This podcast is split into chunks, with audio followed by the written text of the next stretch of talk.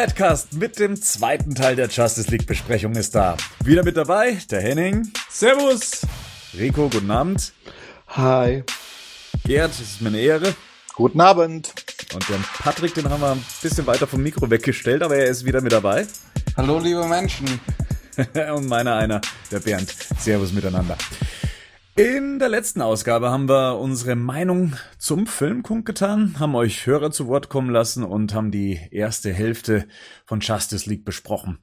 Und diesmal sprechen wir über die zweite Hälfte, über die technischen Aspekte, werfen einen Blick auf das sensationelle Boxoffice und damit auch einen kleinen Blick in die Zukunft der DC-Filme. Dann würde ich sagen, steigen wir ohne Umwege wieder ein. Ähm, zuletzt haben wir über die Wiederbelebung Supermans gesprochen, welche zwar geglückt ist, wir aber es nun mit einem verwirrten Mann aus Stahl zu tun haben. Er ist auf jeden Fall ripped und guckt böse, wie man ihn zuletzt gesehen hat. Das kann er böse gucken.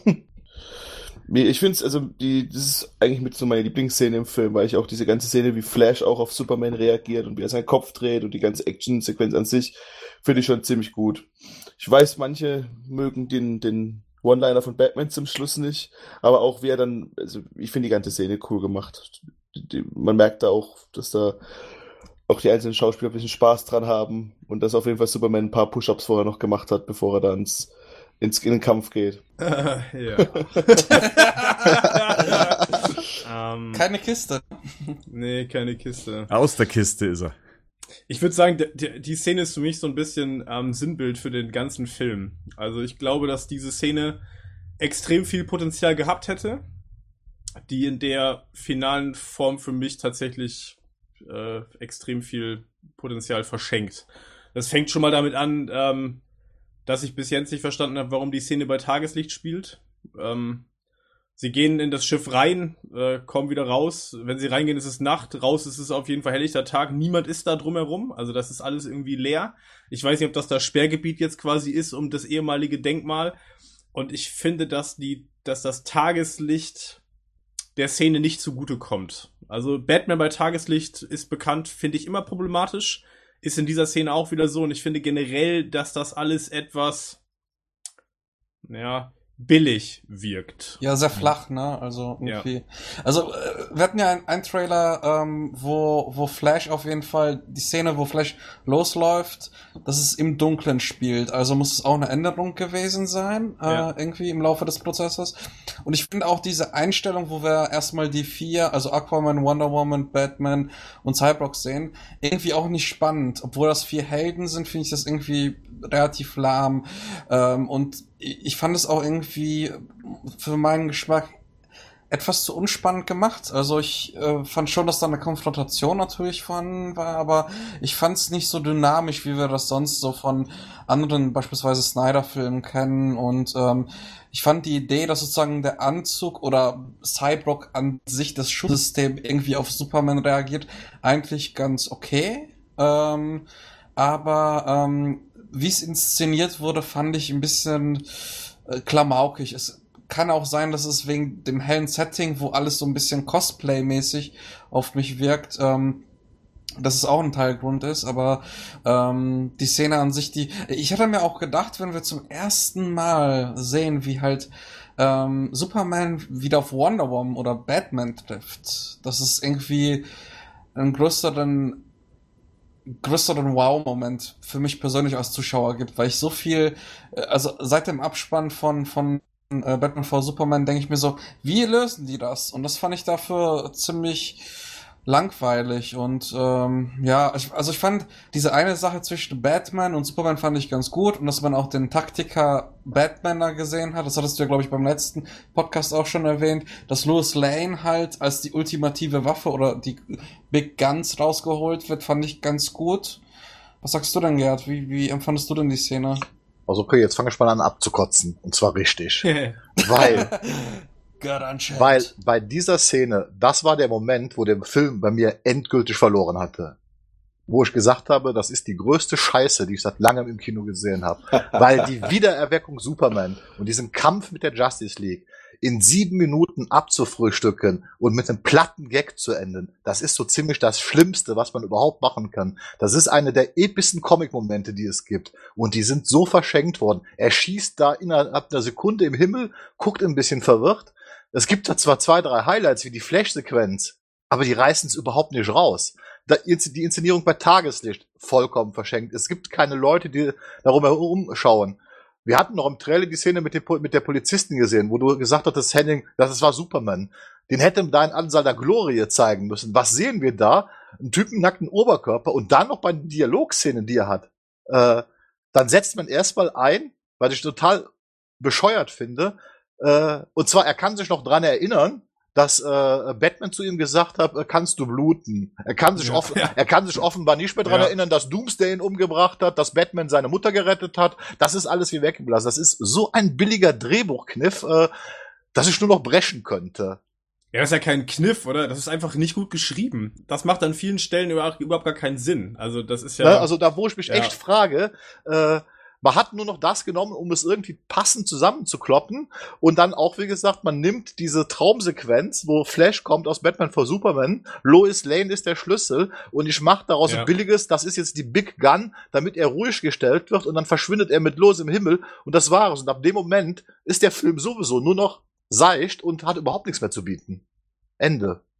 Also ich fand das auch ganz, das fand ich zum Beispiel auch ganz schlimm eigentlich. Also wenn das letzten Endes wenn das, wovon wir bisher ausgehen müssen, weil andere Hinweise haben wir nicht, wenn das wirklich der Rückbezug auf die Flash-Szene sein soll, die ja sowieso keinen Sinn ergibt, weil wir in Justice League auch nicht sehen, dass Flash in der Zeit zurückreisen kann. Also das ist jetzt zum Beispiel auch so ein Punkt, ähm, das, das greift sowieso alles nicht wirklich ineinander. Aber selbst wenn das, wenn wir mal annehmen, das wäre so, äh, dann ist das der Moment, also das ist der Schlüssel, die steigt aus dem Auto und sagt irgendwie, Clark, äh, ne, weiß was ich, und dann ist die ganze Verwirrung komplett aufgelöst, die vorher schon so ein bisschen, wie du es gerade richtig gesagt hast, vorher schon nicht, nicht wirklich konsequent gezeigt wird.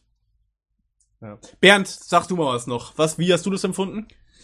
Ja, also generell war ich mit dem, mit dem Aufeinandertreffen per se, ja, war ich schon fein. Also ein paar Sachen haben mir echt gut gefallen, die, die schon genannte Flash-Sequenz die, die hat schon gepasst. Allerdings wurde sie auch wieder mit Humor aufgelockert, als Aquaman dann auf einmal meinte, irgendwas stimmt mit dem Typen nicht, ja, er ist sauer oder irgendwas ist, ist nicht richtig bei ihm. Da hat man auch gemerkt, dass das ein Nachdreh ist, um die Szene aufzulockern. Ich glaube auch, dass die gesamte Sequenz insgesamt länger gedauert hat. Wir erinnern uns im Trailer, ähm, äh, stoppt Cyborg ein Militärfahrzeug, was durch die Luft geworfen wurde und ein Polizist gewarnt wurde, dass er doch sich bitte verziehen sollte. Ich, ich glaube, dass dieser, dieser Akt, dass Superman böse und verwirrt ist, viel länger gedauert hätte und dass ab dem Moment, als Batman auftaucht, dass das neu ist. Ich weiß nicht, ob das schon immer so geplant war, dass diese Auflösung auch schon immer so geplant war, dass, dass Lois eben kommen sollte und auch die, die Konversation mit Batman, weiß ich nicht, ob die schon immer so geplant war. Ich muss sagen, ich fand das, das Zitat eben aus Batman wie Superman mit dem Kannst du bluten, fand ich cool. Ich fand auch ähm, die Frage, ob die Welt wirklich Batman braucht, fand ich auch cool. Ich fand halt dann den bescheuerten Witz, dann eben Batman aus dem Bild rauszuwerfen wie nichts und ihn dann wie einen schlechten Cosplayer auf einer Wiese liegen zu lassen. So und, gut. Oh, da blutet ganz bestimmt was sagen zu lassen. In dem Moment, und ich hab's, ich hab's ja in der ersten Episode hier gesagt, ähm, von der Besprechung, irgendwas ist in mir kaputt gegangen. Und ich glaube, es hat mit diesem Moment angefangen. es war. sein ganzes Leben hinterfragt. Nee, es kamen alte Bilder aus 1997 zurück, als ich im Kino saß und Batman und Robin gesehen habe. Also es und und leider wird es ja. nicht besser mit der Zeit. Also ab diesem Moment im Film verwandelt sich Batman in etwas, was ich nicht mit Batman in Verbindung bringen möchte. Das ist einfach falsch charakterisiert. Das ist einfach falsch in Szene gesetzt. Das ist nicht der Batman, den ich, den ich sehen möchte. Und wie gesagt, ab, ab dem Moment war es eigentlich mit meinen Vorschusslorbeeren eigentlich dann auch vorbei. Das, was ich eher viel schlimmer finde an der Szene ist, dass sie einfach die Motherbox im Raumschiff liegen lassen, alle rausrennen. Das fand ich eigentlich das Blödere dran, weil sie ja wissen, sie sagen ja vorher noch, thematisieren sie ja noch, dass Steppenwolf einfach überall auftauchen und abhauen kann, dass er es nicht mehr wie das letzte Mal macht, dass er keinen Krieg machen will, sondern dass es nur ums Ergebnis geht. Und dann so, ah ja, Superman ist da, lass doch alles da mal rausgehen. Und die Motherbox, die der Bösewicht braucht, einfach mal liegen lassen. Vielleicht können wir noch einen Schritt zurückgehen, weil ich glaube, ähm, mir ist nochmal wichtig, dass wir das nochmal vielleicht differenzieren. Es geht, mir persönlich würde Bernd mich da, ich würde mich da komplett Bernd anschließen. Mir geht's vor allem auch nicht darum, dass Batman keinen Humor besitzen darf. Ne? Es gibt durchaus in dem Film Szenen, wo das passend ist. Ich finde zum Beispiel diese Szene, wo er sagt, I'm rich, wo Flash ihn fragt, was für Superkräfte er eigentlich hat. Das ist für mich so ein Batman-Humor. Ne? Das ist irgendwie, das hat so eine Selbstironie, das ist so ein bisschen auch so ein zynischer Humor. Das finde ich okay. In der Szene ist es halt nur noch Klamauk. Also in der Szene, wenn er sagt, boah, jetzt blutet dabei auf jeden Fall irgendwas du machst halt einen dramaturgisch wertvollen Moment und auch einen dramatisch aufgeladenen Moment, machst du dir halt mit so einer Szene einfach kaputt. Und das ist genau das, was wir bei Marvel halt permanent haben. Mhm. Das ist für mich so das, was die Marvel-Formel eigentlich ausmacht. So, es passiert irgendwas, was vordergründig dramatisch ist, und du löst es halt durch einen ironischen Gag, in dem eine Figur quasi ironisch Distanz zu dem Geschehenen aufnimmt, löst du diese komplette Dramaturgie eigentlich in nichts auf. Und das mhm. ist was, was ich bei den Figuren nicht sehen will. Also das kann Marvel gern weitermachen, ich will das bei DC-Figuren nicht sehen, nicht in dieser Art. Das ist mir einfach viel zu drüber. Das wird so eine Selbstparodie in dem Augenblick. Ja, ich, ich weiß halt auch nicht. Also ich meine, das Ding ist halt, dass halt, wie du auch schon in der letzten Episode meintest, dass halt ähm, Batman hier eh nicht das ist, was eigentlich Batman sein soll. Der Taktiker, und das war er im letzten Film halt aber auch schon nicht.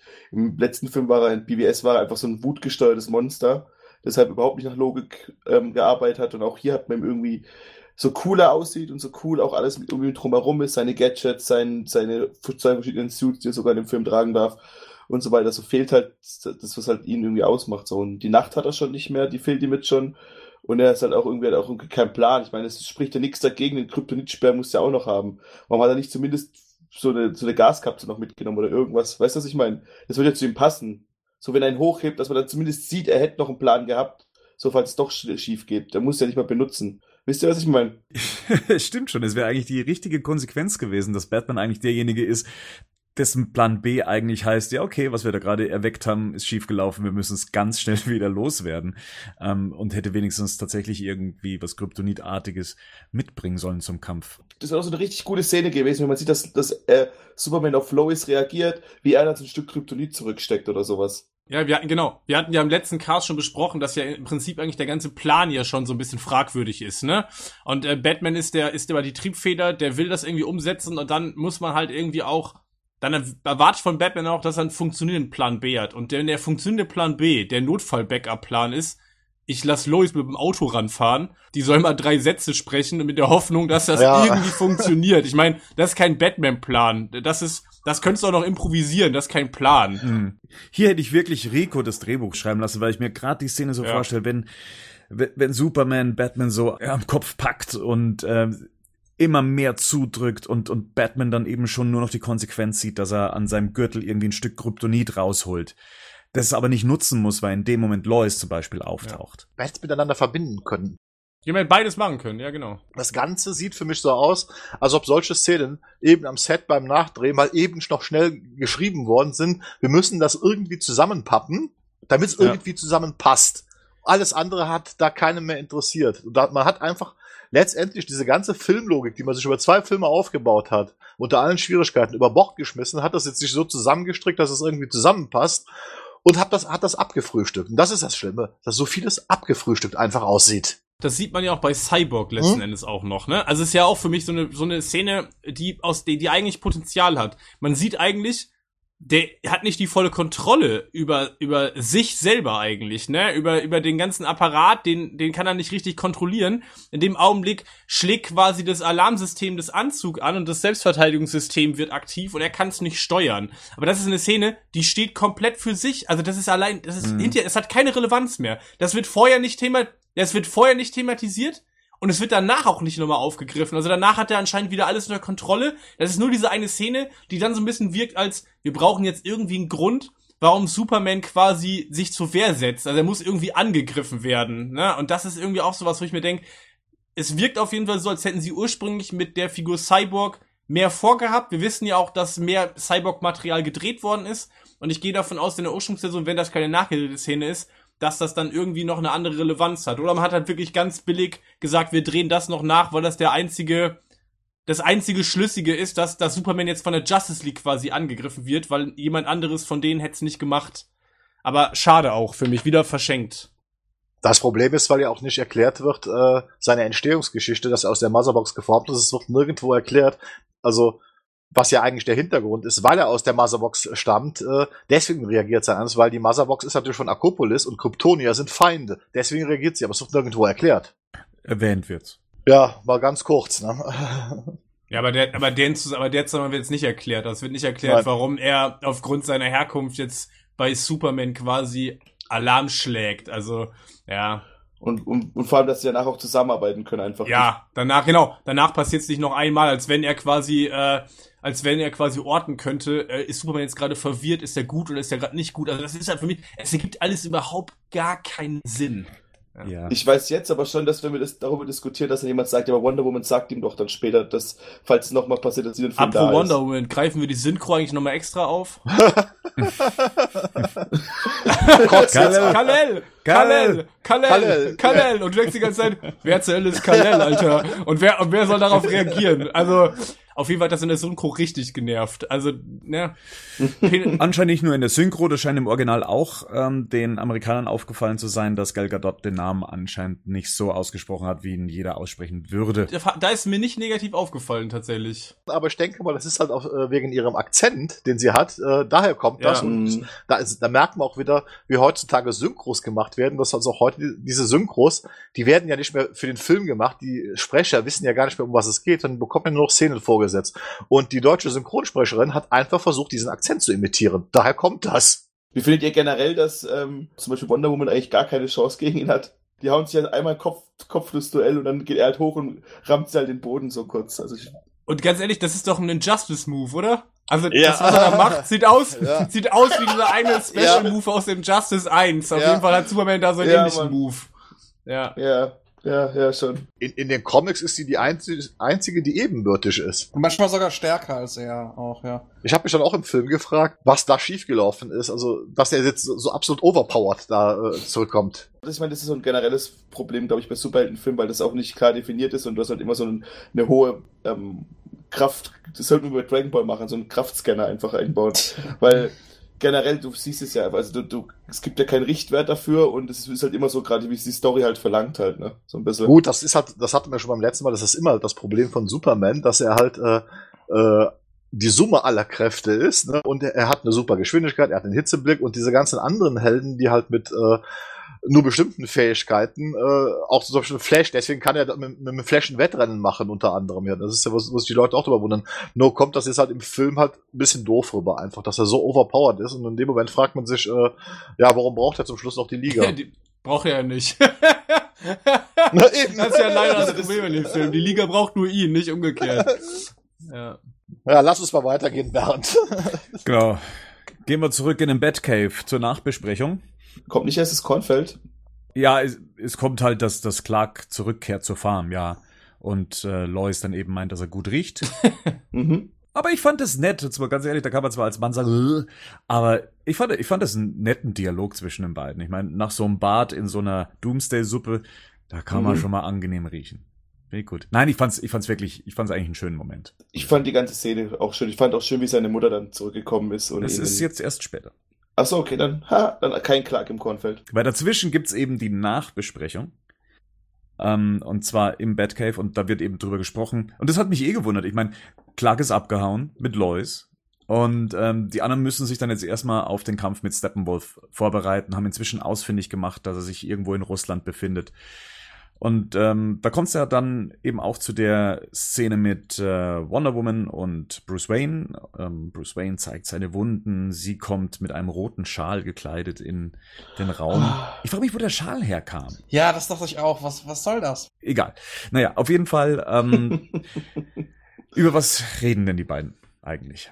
Die beiden unterhalten sich, dass er zu alt ist und es kaum noch machen kann. Das wissen wir schon von Ben Affleck, ja. Das ist mir schon von Ben Affleck. also ich fand das eigentlich ganz sympathisch, wie er halt versucht, seinen Anzug auszuziehen und sie ihm dann so die Schulter richtet. Also ich glaube, sie sieht ihren zweiten Steve Trevor gerade. Ich, ich habe ja auch gehofft, dass im Film irgendwas in diese Richtung noch weiter passiert, weil ich das hin und wieder eigentlich ganz schön fände, wenn es da auch ein bisschen mehr menschlicher zugehen würde. Und ich finde einfach dieses Bild, dass eine Göttin sich für den, äh, ich sage jetzt mal, menschlichsten Superhelden entscheidet, irgendwie relativ poetisch und schön. Die müssen ja nicht gleich eine Love Story haben, aber dass es da ein bisschen mehr gibt und jetzt nicht so anzügliche Kommentare von von äh, hier Alfred und ähm, von daher dachte ich eigentlich, dass wir ein bisschen mehr von den beiden sehen, aber mhm. nun gut. Mal grundsätzlich in die Runde gefragt, äh, angefangen bei Henning. Ähm, gehört Wonder Woman eher zu Superman oder findest du die Kombination Batman äh, Wonder Woman auch sehr spannend? Ich finde sogar die Kombi Batman Wonder Woman finde ich tatsächlich sogar interessanter. Ich weiß, dass in den Comics Wonder Woman oft halt mit Superman irgendwie verbandelt ist, ähm, ist aber tatsächlich dann immer so ein bisschen schwierig, weil in dem Moment ja Lois keine Rolle mehr spielt. Von, dem, von daher fände ich das für das Filmuniversum tatsächlich eine eine super interessante Kombination. Ich finde auch den Gedanken, den Patrick gerade geäußert hat, dem würde ich auch komplett zustimmen. Das hat auf jeden Fall eine schöne Poesie. Mhm. In der Zeichentrickserie war es ja auch so, in der Justice ja. League Zeichentrickserie, dass äh, Wonder Woman hier und da mal Interesse an Bruce hat anklingen lassen. Ich fand es auch immer sehr spannend. Und äh, ja, wie es Patrick schon gesagt hat, kannst du es nochmal wiederholen, Patrick? Ich glaube, besser kann man es nämlich gar nicht benennen. Dass sich eine Göttin für einen menschlichen Superhelden entscheidet, ist poetisch. Toll. Ganz, ganz Das ist toll. sehr schön, das ist sehr schön. Wie findet ihr danach Batmans aufgebulgten Batman-Anzug, der dann ihn nochmal doppelt so breit macht wie den davor? Das ist dann schon ein Tactical Suit, ne? Der sieht ja trotzdem, der sieht ja aus, als ob er direkt frisch aus dem Fitnessstudio kommt mit dem Anzug. Danach. Der kann nicht mehr laufen, oder? Ja. Aber hier fand ich es auch wieder schade, was wir eigentlich im Vornherein von der Produktion alles erfahren haben und äh, ja. wie bestimmte Sachen wie die Fahrzeuge und diese verschiedenen Anzüge in den Mittelpunkt gerückt wurden und letztendlich im Film nebenbei abgehandelt werden. Noch nicht mal abgehandelt werden. Er hat Gar den Anzug nicht. einfach an. Gar nicht. Du, du, fährst, ja, du erfährst nichts an. über den Anzug. Du weißt ja nicht mal, was der für einen Sinn hat. Also ich hab, weiß bis jetzt nicht, welche Funktion hat denn der Anzug jetzt? Der Tactical Suit. Keine Ahnung. Das, das weiß halt niemand. Erklärt. Ja eben, es wird überhaupt nicht erklärt. Nein, das ist verschenkt. Das ist einfach wieder eine, eine, eine, eine, verschenkte Sache, weil das hätte man ja nun auch ausbauen können, dass er, um halt mit Paradämonen mithalten zu können, gegen solch übermächtige Gegner, dass, wir, dass er was Neues braucht, damit er mit in irgendeiner Art und Weise mithalten kann. Nee, er zieht das Ding einfach an, es wird nicht weiter erklärt und das war es dann wieder. Ja, verstehe ich, habe ich auch nicht verstanden. Er ist auch für mich tatsächlich wieder sowas, so eine Kleinigkeit, die man leicht vergisst, aber wenn man darüber redet, ärgert das einen eigentlich wieder so, ne? Weil das wieder so eine Sache ist, wo ich dann denke, das ist einfach verschenkt, so. Dann, ich, sowas will ich doch als Zuschauer und vor allem will ich als Fan doch sowas wissen, so. Da hat dann Batman einen neuen Anzug, ich möchte auch gern wissen, was hat der jetzt für einen Zweck, dieser Anzug? Also, vor allem, mhm. wenn vorher noch eine Szene angedeutet wird, wo gesagt wird, die arbeiten an irgendwas Neuem, da hätte ich auch gerne hinterher gewusst, was ist denn jetzt das Ergebnis? Und ich krieg dazu ja. nichts an Informationen. Bei Batman wie Superman war es ja so, äh, dass sein Anzug auch plötzlich ausgetauscht wurde mit diesem Robosuit, ja. den er da anhatte. Ne? Allerdings hat er davor trainiert, er hat an den Sachen rumgebastelt, er hat, er hat sich einfach auf den Kampf vorbereitet und man wusste, es ist die logische Konsequenz, dass er sich einen anderen Anzug jetzt deswegen angezogen hat. Und hier hat er halt einfach einen anderen Anzug an. Ja. Also ich finde es ein bisschen schade, wenn es nur wegen Merchandise gemacht wird. Ja. Hier kommt wieder der Punkt, wo ich sage, ich glaube, dass es irgendwas gab, was diesen Anzug etabliert hat. Dass in irgendeiner Schnittfassung, die es vorher gab, eben solche Sachen mehr zelebriert wurden. Von Snyder wäre ich das gewohnt, dass er seine Sachen zelebriert, äh, jedem Ding seinen Auftritt gönnt. Und hier ist, fehlt das einfach. Und das war das, was ich ja schon in, in dem Erwartungspodcast gesagt habe. Meine größte Angst ist, wenn ich ständig das Gefühl habe, ich äh, sehe gerade etwas, was eigentlich mal viel größer war und vielleicht etwas durchdachter war oder zumindest mehr erzählen wollte. Und für mich ist so ein, so ein Anzug oder die ganzen Gadgets, Gadgets sind für mich da einfach sinnbildlich dafür. Klar, das ist ja auch, was man sehen will. Also, man, das ist ja eines der coolen Sachen von Batman, ist ja nicht nur, dass er halt wie die Figur an sich, sondern auch, was er halt teilweise benutzt halt. Und das Batmobil ist ein klar ikonisches Ding und dann haben sie die Möglichkeit, irgendein neues, cooles Ding, das nicht mal einen Namen in dem Film hat, einzubauen, dann machen sie es nicht. Genauso ist es mit so einem Suit halt. Ja, aber das ist dieser Flickenteppich in dem Film, wie gesagt. Es wird in der vorhin der Szene schon mal angeteasert und letzten Endes denkst du dir am Ende, äh, das hat überhaupt nicht noch, das hat keine Relevanz mehr gehabt. Die Szene mit vorher hättest du dir eigentlich auch sparen können. Also, ne, das ist auch sowas, wo du einfach merkst, wie, wie stückhaft einfach dieser Film letzten Endes zusammengesetzt worden ist. Das ist mir beim dritten Mal schauen so ganz bewusst geworden. Warner hat diese Vorgabe gehabt, der Film darf nicht länger als zwei Stunden gehen. Tatsächlich befinden sich inzwischen so viele Szenen in dem Film, du die jetzt auch noch rausschneiden könntest, weil sie überhaupt keine Relevanz mehr haben. Ja. Äh, weil, weil man ja hat die ganzen Momente äh, äh, schon weggenommen. Das ist genau wie dieses Character äh, Development von äh, Cyborg und Aquaman, was jetzt komplett fehlt. Und im Prinzip kannst du selbst deren Szene schon rausschneiden. Das ist egal, ob die dabei sind oder nicht. Äh, Hauptsache zum Schluss, weil das interessiert keinen mehr bei der, bei der Machart von diesem Film. Das ist das Schlimme. Und das ist, wo Bernd schon sagt, man hat permanent dieses Gefühl, ich bekomme nicht alles zu sehen, da fehlt irgendwas.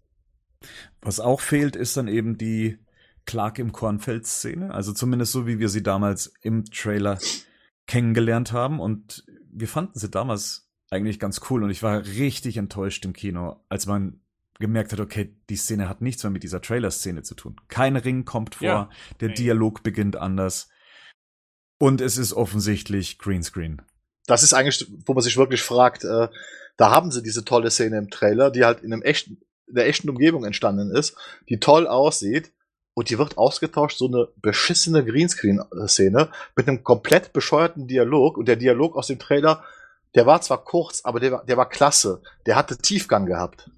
Vor allem hätte er auch hier Sinn gemacht, weil Lois wird ja vorher schon mal von Martha als Schwiegertochter, ja. sie tut sich selber als Schwiegermutter mhm. deklarieren. Ja. Oder sowas. Ne? Boah, Alter, Mann, ey! Mann, ey, je länger wir über den Scheiß reden, desto wütender werde ich jetzt. Mein ja. das ist doch kein, das ist doch, das ist doch Käse, ey. Ja, das ist wirklich Käse. Das ist doch richtiger Käse, ey. Ich sag, ich soll vielleicht doch. Mann, Mann. Ey. Wir sollten vielleicht doch zusammen nach Hollywood gehen, Jungs. Sorry für den Ausbruch, aber das ist gerade ja. sowas, wo ich mir denke, ey, ja, vergiss es, ey, mach mal weiter. Ich frage mich halt auch, also. Ich fand, fand bei der Szene, wo halt Martha kommt, auch irgendwie wahnsinnig toll, weil man, da sieht man so ein bisschen, dass es sich auszahlt, wenn man so einen klasse Cast hat. Weil diese eine Szene, die die Schauspielerin da hat, die hat so viel Gewicht und so viel Emotion. Ich habe richtig mitgefühlt und dachte dann so plötzlich, oh, das ist aber, das ist aber sehr rührend, habe ich in dem Moment gedacht. Das hat mich ein bisschen übermannt, äh, fast schon. Und das fand ich sehr toll, weil die, die Marfa hat ja eigentlich nur zwei oder drei richtige Szenen, wo sie mal ein bisschen spielen kann. Und äh, das zeichnet natürlich auch eine Schauspielerin aus, die auf dem Moment halt auch genau das liefert und die Szene auch für sich einnimmt. Und das fand ich halt wahnsinnig schön. Aber und generell, wie findet ihr das? Also ich weiß ja nicht, also ich meine, die reden ja noch drüber und dann sagen sie, ja, ich weiß, ich muss dich jetzt in den Kampf schicken oder irgendwie so ein Blödsinn, wo ich mir auch denke, ich meine, das hat jetzt ja wahrscheinlich, mittlerweile soll er wieder bei klarem Verstand sein, sich selber denken haben können. Das Ahnung. war dieser Klischee-Dialog, der die, die Szene komplett ruiniert hat. Das ist ja einfach, äh, wo ich denke, hätte man einfach nur das gelassen, dass er zum Schluss der Justice League hilft, das war von vornherein klar, warum ich dann auch so ein, ich sag mal, B-Film-Klischee-Dialog da einbauen muss. Aber das ist dann halt wieder, ja, Wiedens Idee gewesen, äh, äh, um das Ganze vielleicht aufzulockern. Oder man, man formuliert es halt einfach anders. Ja, eben. So, ne? Also ich meine, keiner, wenn er jetzt gesagt hätte, äh, ich muss noch mal gehen, so und dann, ja. weißt du, ich, ich muss dich in den Kampf schicken, so als wenn er jetzt irgendwie an die Front muss. Ja. Weißt du, oder irgendwie denkst du, ja, okay. Naja, ja, genau, das ist halt so, weißt du, es ist halt irgendwie alles so, wow. Ja, es ist irgendwie so, es ist so, es Ey, ist so un, es ist ein geiler ist, Film. Es, es ist, ist so uninspiriert einfach. Also, das ist von vorne bis hinten ein geiler Film. Ja, unter den Gesichtspunkten äh, der Parodie schon. Ja. Apropos Parodie, wir kommen dann gleich mal zu der Szene im äh, Flying Fox, in der Aquaman mal seine Meinung über alle Teammitglieder loslässt. was Henning als den größten Gag des Films bezeichnet. Ja ich, ich, ey, okay, ich positioniere mich da gleich am Anfang. Ich fand den echt gelungen. So, das war für mich diese Situationskomik, die auch in Wonder Woman schon gut funktioniert hat, weil das einfach ganz gut war. Ich hatte beim ersten Gucken auch tatsächlich nicht von Anfang an gecheckt. So, also der hat da rausgeredet nee, und ich dachte ja. inzwischen nicht so, was redet der denn jetzt eigentlich da für ein Kokolores zusammen?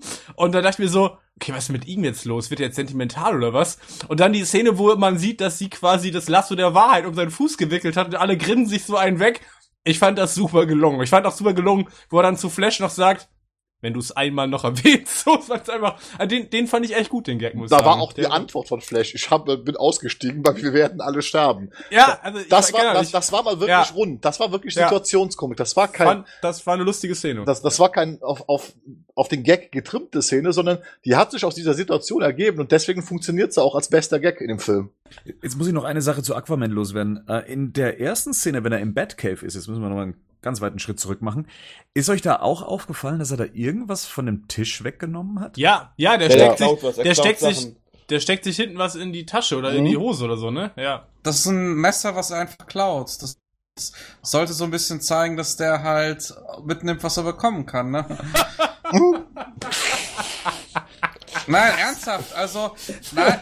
Vielleicht war es ein teures Messer. Vielleicht hat er ein Brotmesser gebraucht. Er schaut sich das Messer an, er schaut sich das Messer an, also scheint er irgendwie eine Funktion dafür zu finden. Nein, ähm, ist einfach ein zwielichtiger Typ, der denkt, haha, ich Oder war es ein Fischmesser? Hat er noch nie vorher gesehen, so. Oh, okay, habe ich noch, brauche ich nochmal. Also, ja.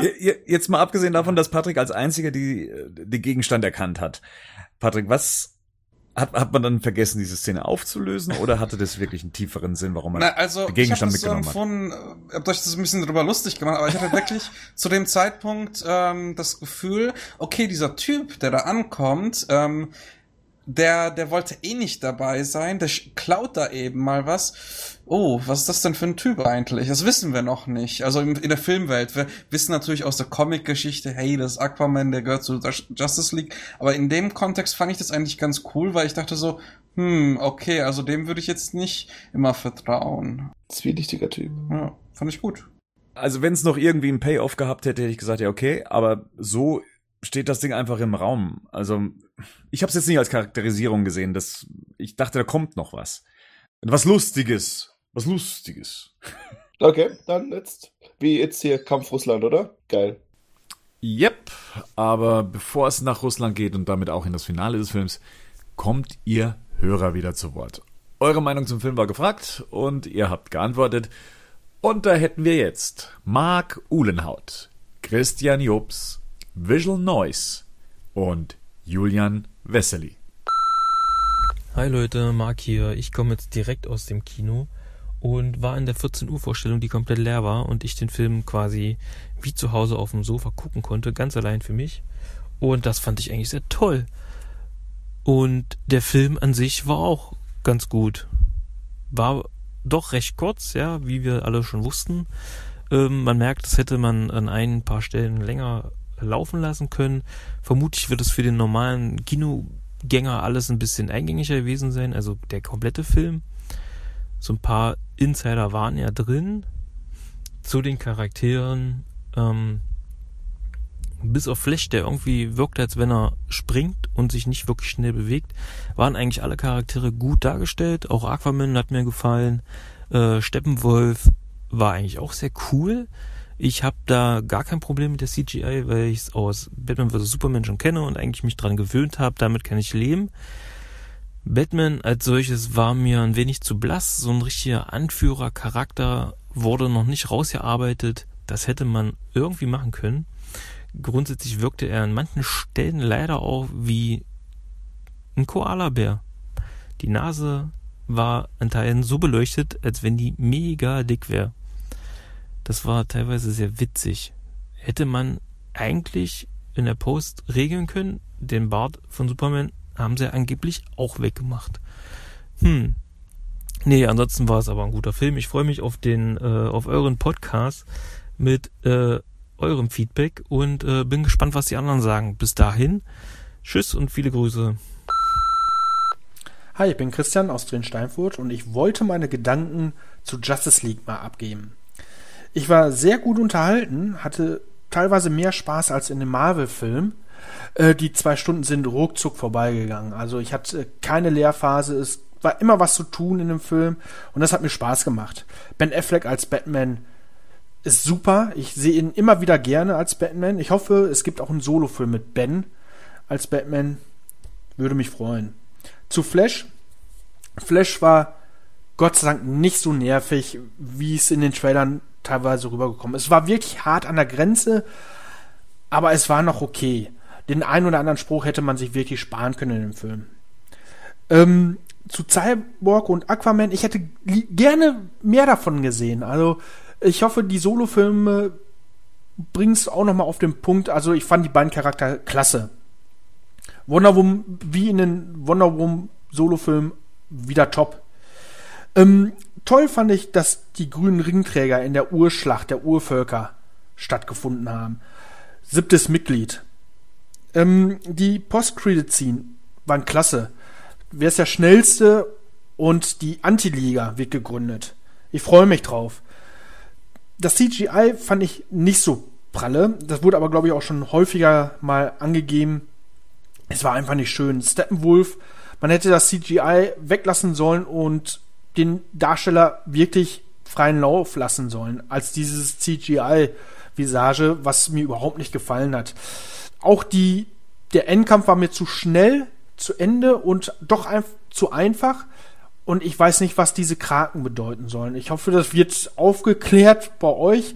Also ich habe es nicht verstanden, was diese Krakenarme in dieser Tschernobyl-Welt sein sollten. So, das war es eigentlich auch. Ich wünsche euch noch viel Spaß. Ciao. So, erste Eindrücke von der Justice League. Bin gerade nach Hause gekommen. Äh, muss versuchen, irgendwie meine Gedanken zu ordnen. Fällt nicht ganz leicht, versuche aber hier ziemlich schnell irgendwas zusammenzukriegen. Also, also das erste, was mir natürlich sofort einfällt, ist die Eröffnungsszene, die ich sehr daneben fand. Das hätte man wirklich deutlich besser lösen können. Und dort, wenn man das mit dem Schnurrbart weiß, dann ist es wirklich, wirklich auffällig nervig. Allgemein das CGI gerade in den Hintergründen dürftig bis, naja, es geht halt auch besser. Aber mein Gott, war jetzt nicht äh, Hauptkernpunkt des Ganzen. Denn äh, ja, Steppenwolf fand ich einen überraschend guten, monströsen, harten Gegner. Also hat mich auch positiv überrascht, wie mächtig Steppenwolf eigentlich war. Der ja auch nur vertrieben wurde, nicht mal äh, wirklich besiegt. Ähm, ja, am Anfang des Films natürlich viele Szenenwechsel durch die verschiedenen Charaktere. Äh, manche mögen sich daran stören, aber es hat sich einfach wie ein Comic angefühlt, tatsächlich, ja. Also der kleine Comic-Geek in mir hat das echt gefeiert. Es war wie von einem Kapitel zum nächsten zu blättern, äh, hat unheimlich viel Spaß gemacht, fand ich. Also die ganze Gruppendynamik überhaupt war, fand ich grandios. Also es war echt herrlich, wie die Charaktere miteinander umgegangen sind, äh, die Action-Szenen sowieso. Superman, Alter, das war so gut dieser Fight, der, ah, der war einfach nur mega gut. Also das, äh, nee, kann man nicht, also ich fand's einfach mega gut. Wie Superman dort, also, nee, fehlen mir wirklich die Worte, will ich auf jeden Fall nochmal sehen. Flash als äh, Sprücheklopfer. Es musste eingeben, fast logisch, dass es da der Jüngste sein sollte. Äh, fand ich nicht mal störend. Ein, zwei Sätze waren vielleicht zu viel des Guten. Aber ansonsten hat auch Flash unheimlich viel Spaß mit reingebracht und äh, für mich sogar Sinn. Also ich fand's, ja, also hat einfach die Gruppendynamik halt aufgelockert und war so kleines Bindeglied äh, in dieser ansonsten großartigen Sache an sich von der Justice League. Ja. After Credit Scenes mega. Die erste natürlich sowieso, die zweite zwei Überraschungen auf einmal war ich wieder vollkommen raus. Es war einfach, ja, ich bin einfach nur sehr, sehr angenehm überrascht. Die Kritiker können sich alle mal gegenseitig föhnen. Ich verstehe es tatsächlich nicht, was es daran das ganze Problem sein sollte. Äh, mir persönlich noch aufgefallen, neben den Logiklöchern, warum das jetzt in Russland sein sollte, ähm, die fehlenden Trailer-Szenen. Also gab es ja einiges, wo Barry Allen dort anscheinend mit der Speed Force, äh, irgendwie durch irgendwas durchgeht, war gar nicht vertreten.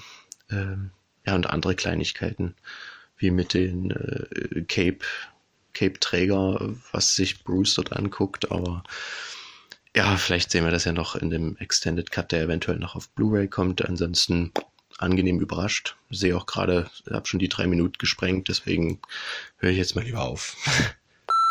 Wir waren ja im Justice League Film in einem relativ kleinen Kino in Saarbrücken. Ich hatte meine Freundin dabei und meinen Schwager.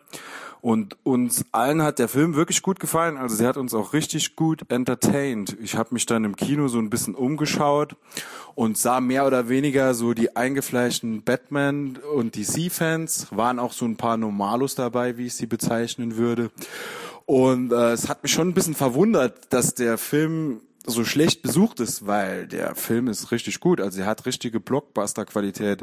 Und ich habe dann so für mich so ein bisschen auch den Vergleich zu den Avengers gezogen, weil das ja auch so ein Teamfilm ist und ich muss schon sagen, mir gefällt Justice League eindeutig besser. Also irgendwie holt der Film mich viel mehr ab, weil die Charaktere gefallen mir besser. Gut, ich bin sowieso ein Batman-Fan und ich fand auch die Darstellung von Ben Affleck wieder grandios und ich hoffe auch, dass der weiterhin Batman bleibt und dass wir weiterhin Filme in diesem Universum zu sehen bekommen.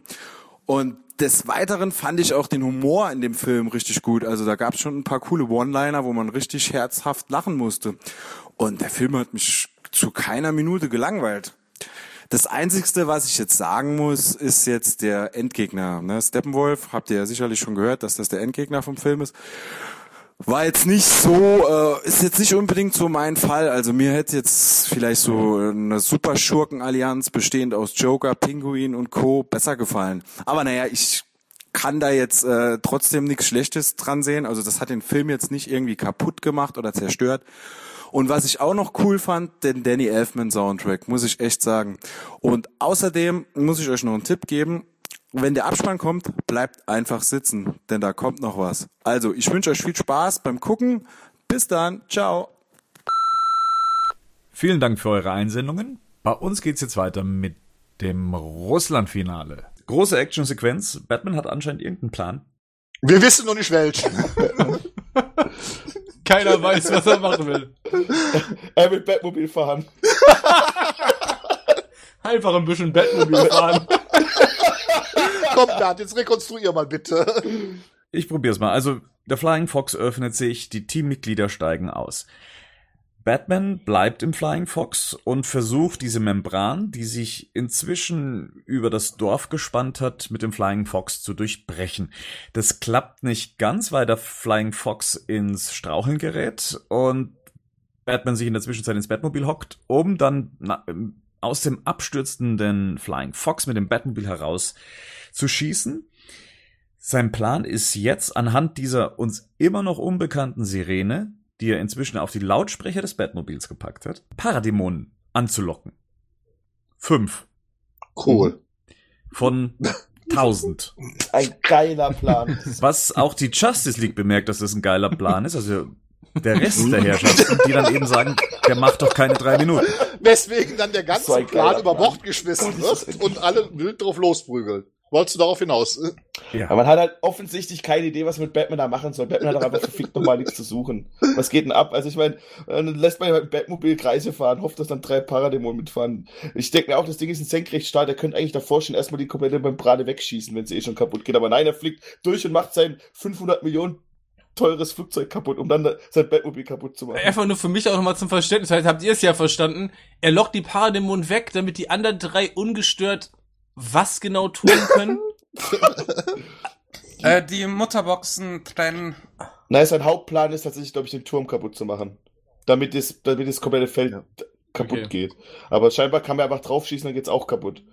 Wir haben uns schon darüber beschwert, über generische äh, CGI-Monster bei Batman vs. Superman und bei Wonder Woman. Aber bitteschön, die äh, Tschernobyl-Sequenz in Justice League ist ja wohl effekttechnisch das Schlimmste, was ich seit langem in einem Hollywood-Blockbuster gesehen habe. Und dieser Film soll 300 Millionen Dollar gekostet haben. Da frage ich mich allen Ernstes, haben die für 300 Millionen Dollar Joints gekauft?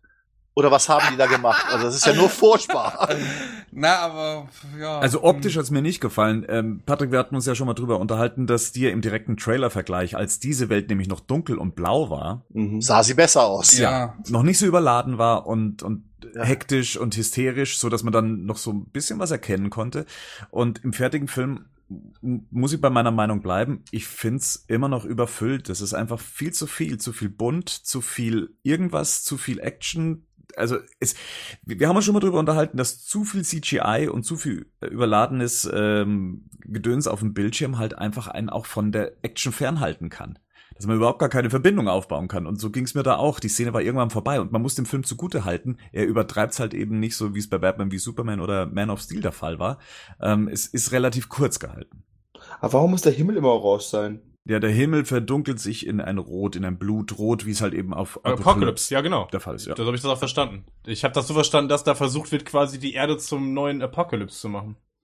Das ist ja, das ist schon bewusst, aber generell diese ganze Design scheint noch dass diese komischen lilanen Dinger da die ganze Zeit durchfliegen. Ja, durch, ja. Ich finde, es sieht alles also, einfach nicht cool aus. Also, nein, das ist, das ist, sieht einfach, ich finde es auch, sieht schlecht ja. aus und ich, de facto waren die Szenen im Trailer mit dem dunkelblauen Himmel und so weiter, wo das alles noch etwas dunkler war, die sahen wesentlich besser aus und auch diese Szene, wo Batman da ins Bild reinschwingt, äh, die ja dann im letzten Trailer auch schon rot war, die sieht im Film einfach nicht mehr gut aus. Das ist einfach so. Die sah im Trailer besser aus. Ende. So, irgendwann schafft es dann die Justice League dann nochmal auf Steppenwolf zu treffen und ja, hat hier und da ein paar Auseinandersetzungen mit ihm ähm, und können sich ihm nicht wirklich erwehren. Erstmal schickt Batman Flash los, um ähm, anderen Menschen zu helfen Und, und er weiß nicht, wo Westen ist. Das ist so ein geiler Witz, ey. Das ist so witzig. Das ist einfach geil. Ja, weiter. Und im nächsten Moment taucht dann eben der Mann aus Stahl auf. Ein Freund der Gerechtigkeit. Er lacht auch, hat Spaß. So, Henning. Ja. Wir bekommen es jetzt mit einem Superman zu tun, Ja. der eigentlich das verkörpern soll, was man sich schon immer von der Darstellung von Superman gewünscht hat. Echt? Ist das so? er lächelt, er hat Spaß an dem, was er tut, mit einer Leichtigkeit ähm, weicht er jedem Schlag aus. Ist das die Vorstellung davon, wie man sich jetzt Henry Cavill immer als Superman gewünscht hätte? Also mein ist es nicht. Und tatsächlich muss ich zugeben, dass ich ganz große Angst habe, dass das jetzt tatsächlich das Bild davon ist, wie sich quasi die meisten Superman-Fans Superman wünschen. Also ich kann tatsächlich nur hoffen, dass das nicht der Fall ist, weil das ist genau das, was ich nicht will. Also fangen wir mal anders an. Das erste ist, für mich ist es auch null schlüssig. Also wer ist der Typ, den wir da jetzt sehen? Den gab's noch nie. Also Cavill war das noch nie. Also heißt es, weil er jetzt eine, eine, weil er mal eine Toderfahrung gemacht hat, kommt jetzt wieder und ist jetzt super gut drauf und ist jetzt irgendwie total der lustige Typ geworden. Also hat das jetzt irgendwie seine, hat das jetzt irgendwie Charaktereigenschaften bei ihm hervorgerufen, die wir vorher noch nie gesehen haben, weil so war der ja vorher noch nie. Also in keinem, weder in BWS noch in Man of Steel gab es da irgendwas von zu sehen. Und jetzt da plötzlich irgendwie wie quasi auf links gedreht. Ähm, und das, das ist aber schon einfach zu viel des Guten. Also diese, ich finde das auch nicht leicht. Der kommt da fast ein bisschen arrogant rein. Ähm, so diese Überheblichkeit und dann dieses, dieses ständige One-Liner-Gepansche, das geht mir richtig auf die Nerven. Also das fängt schon an, wenn er reinkommt, so dieses Ich bin ein Freund der Gerechtigkeit. Also ganz ehrlich, kennt ihr ähm, die Lego-Batman-Spiele? Mhm. Ja, So ungefähr, so wie Superman da dargestellt wird, so das ist das hier in dem Justice League-Film auch ungefähr. Vielleicht Also ist Whedon ein Fan davon. ja, wahrscheinlich. So ein bisschen stumpf irgendwie, so ein bisschen drüber. Also der wirkt ja auch schon fast wie eine, wie eine Parodie seiner selbst. ja, das ist es auch. Ja. Ich fand spätestens, wenn er mit dem Haus um die Ecke kommt, ist das Bild perfekt. Also da habe ich dann, da habe ich dann tatsächlich gedacht, Okay, so jetzt- jetzt zieht ihr die Figur halt echt richtig ins Lächerliche. Also jetzt Ja. wird's halt ich- richtig albern einfach. Und ähm, dann fliegt er wieder zurück und dann sagt er irgendwie sowas sinngemäß wie, geht ihr euch immer noch auf die Nerven, ich bin wieder da, so, und dann so. Also da fehlt mir auch dieses Lego-Batman-Ding, so, Superman im Lego-Batman wird immer so, ich bin da, ich stehe für Gerechtigkeit, so. Also da müsste doch der Tonfall ein anderer sein. Ey, an mich ging's halt gar nicht ran. Also es hat mir überhaupt nicht gefallen. Man sollte nicht alle Comicbilder unbedingt filmisch umsetzen, weil in einem Comic kann das natürlich funktionieren, dass Superman ein Haus trägt. Hier war das eine der billigsten Karlauer, die man sich überhaupt erlaubt hat. Das war so, Alter. Das war so geil. War so saugeil, Rico. Ich hätte kotzen können. Rico, was hat dir da dran gefallen? Was, was mir da dran gefallen? Nein, ich fand's halt, also, ich meine, das passt halt zum Rest vom Film. Ich meine, das ist, das, Ja. man, das ist halt, also, das ist, so ist es halt einfach mehr oder weniger. Das ist wie beim Flash und Batmobile sitzt und lacht halt. Also, ich meine, das ist halt, ich weiß nicht, keine Ahnung. Ich muss, ich muss sagen, als ich das erste Mal gesehen habe, hat mir das schon gefallen, wie es immer wieder auftaucht. Aber man fragt sich natürlich direkt, was macht irgend, was machen die, was ist der Rest da?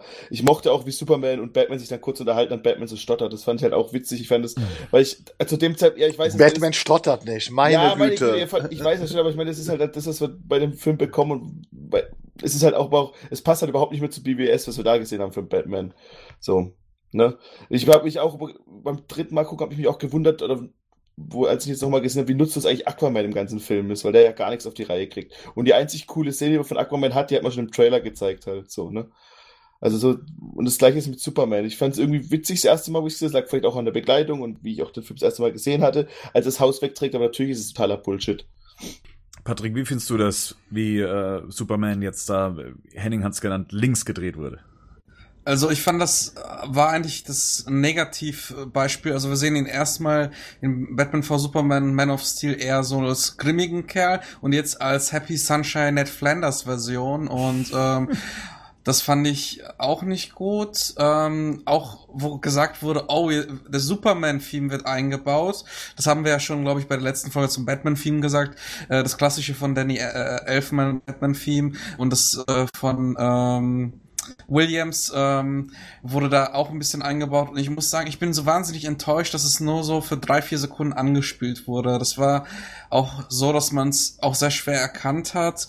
Äh, mir ist auch sehr stark aufgefallen, dass allgemein der An Anzug sehr, sehr fast schon geleuchtet hat, so farbig war der. Ähm, und ähm, ja, ich muss sagen, ich finde es schade, weil ich hätte gerne, und da war ich auch sehr gespannt seit Batman vs. Superman, ähm, auch eine Entwicklung gesehen. Wie wird dieser, dieser, dieser, dieses Alien, was wieder erwacht, wie sieht das auf die Menschheit und ändert sich vielleicht auch? Weil, ähm, wie Henning sagte, ist es ja eigentlich eine tolle Chance gewesen, erzählerisch was daraus zu machen. Und ich hätte auch gerne äh, mal diese Seite auch kennengelernt von Superman und auch was ich ja häufiger sage, dass ich es miterlebe, mitfühle, sehe und nicht, dass er einfach fünf Minuten im Film da ist, einen auf die Fresse gibt, jetzt mal ganz krass gesprochen und dann war's das. Und ähm, ja, ich bin mal auch gespannt, wie es dann jetzt weitergeht mit der Figur, aber das ist jetzt Thema fürs Ende.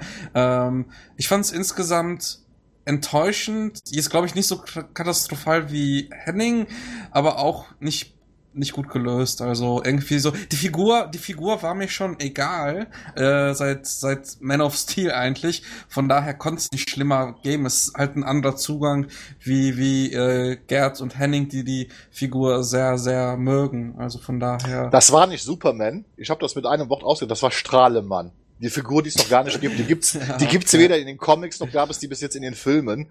Äh, und was auch wieder mit den Farben, dass der so hell leuchtet, man hat in Man of Steel und auch in Batman vs. Superman nie die äh, äh, äh, Muscle Pads gesehen, die in dem Suit eingearbeitet sind.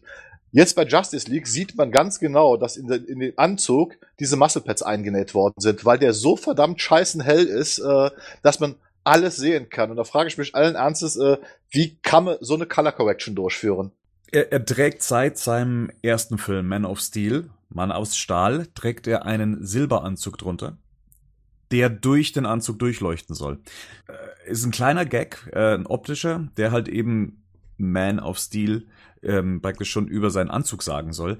Und jetzt ist es genau das, wie es der Gerd gesagt hat, passiert. Und zwar über die Color Correction hat man halt dazu jetzt ein, hat man jetzt daraus ein Faschingskostüm gemacht. Ja, man, man legt alles offen, was filmisch eigentlich eine Welt aufbauen soll, den, den Zuschauer verzaubern soll oder ihn glaubhaft machen soll, dass da jemand in einem glaubhaften Strampelanzug dasteht. Und indem man das einfach aufreißt, dieses Grading, aber über den technischen Aspekt, Aspekt sprechen wir ja noch später, wird das halt einfach unglaubwürdig und teilweise lächerlich. Und ähm, da war ich auch sehr enttäuscht, dass man eben diese Muscle Pads drunter gesehen hat ähm, und einfach den Anzug einfach nur einfach hochziehen wollte farblich, damit ja alles lustig, bunt und Strahlemann ist, wie es Gerd schon gesagt hat.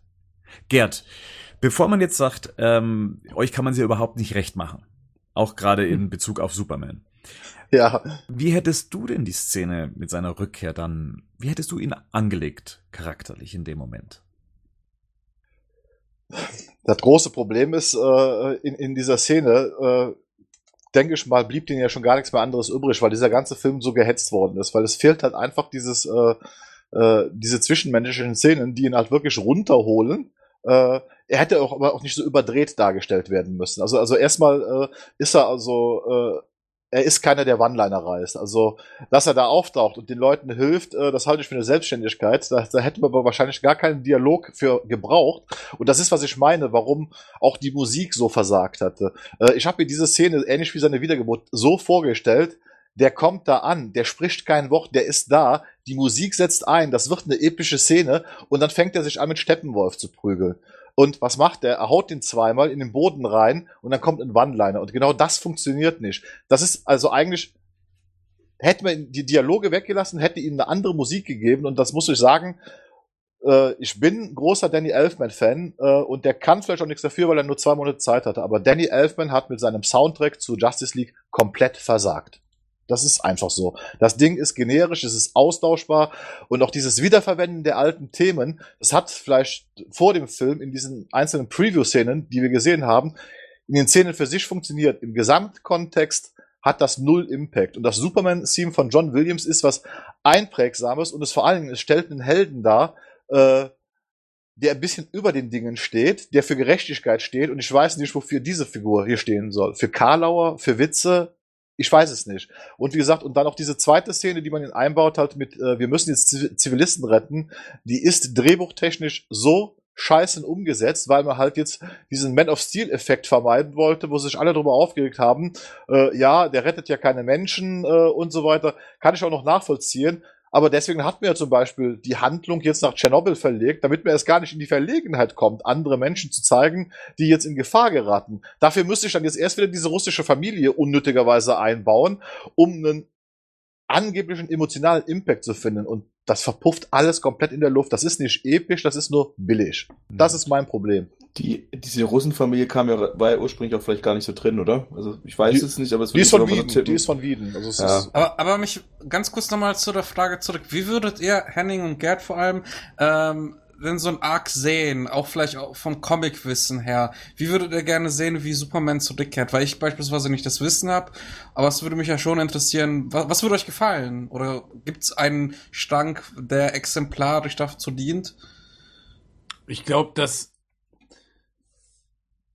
ich überlege gerade, das hat wahrscheinlich, müssen wir vielleicht verschiedene Ebenen jetzt irgendwie auseinanderhalten. Das erste Ding ist so, was will ich genau? Will ich jetzt irgendwie die Figur äh, zwanghaft in eine bestimmte Richtung steuern?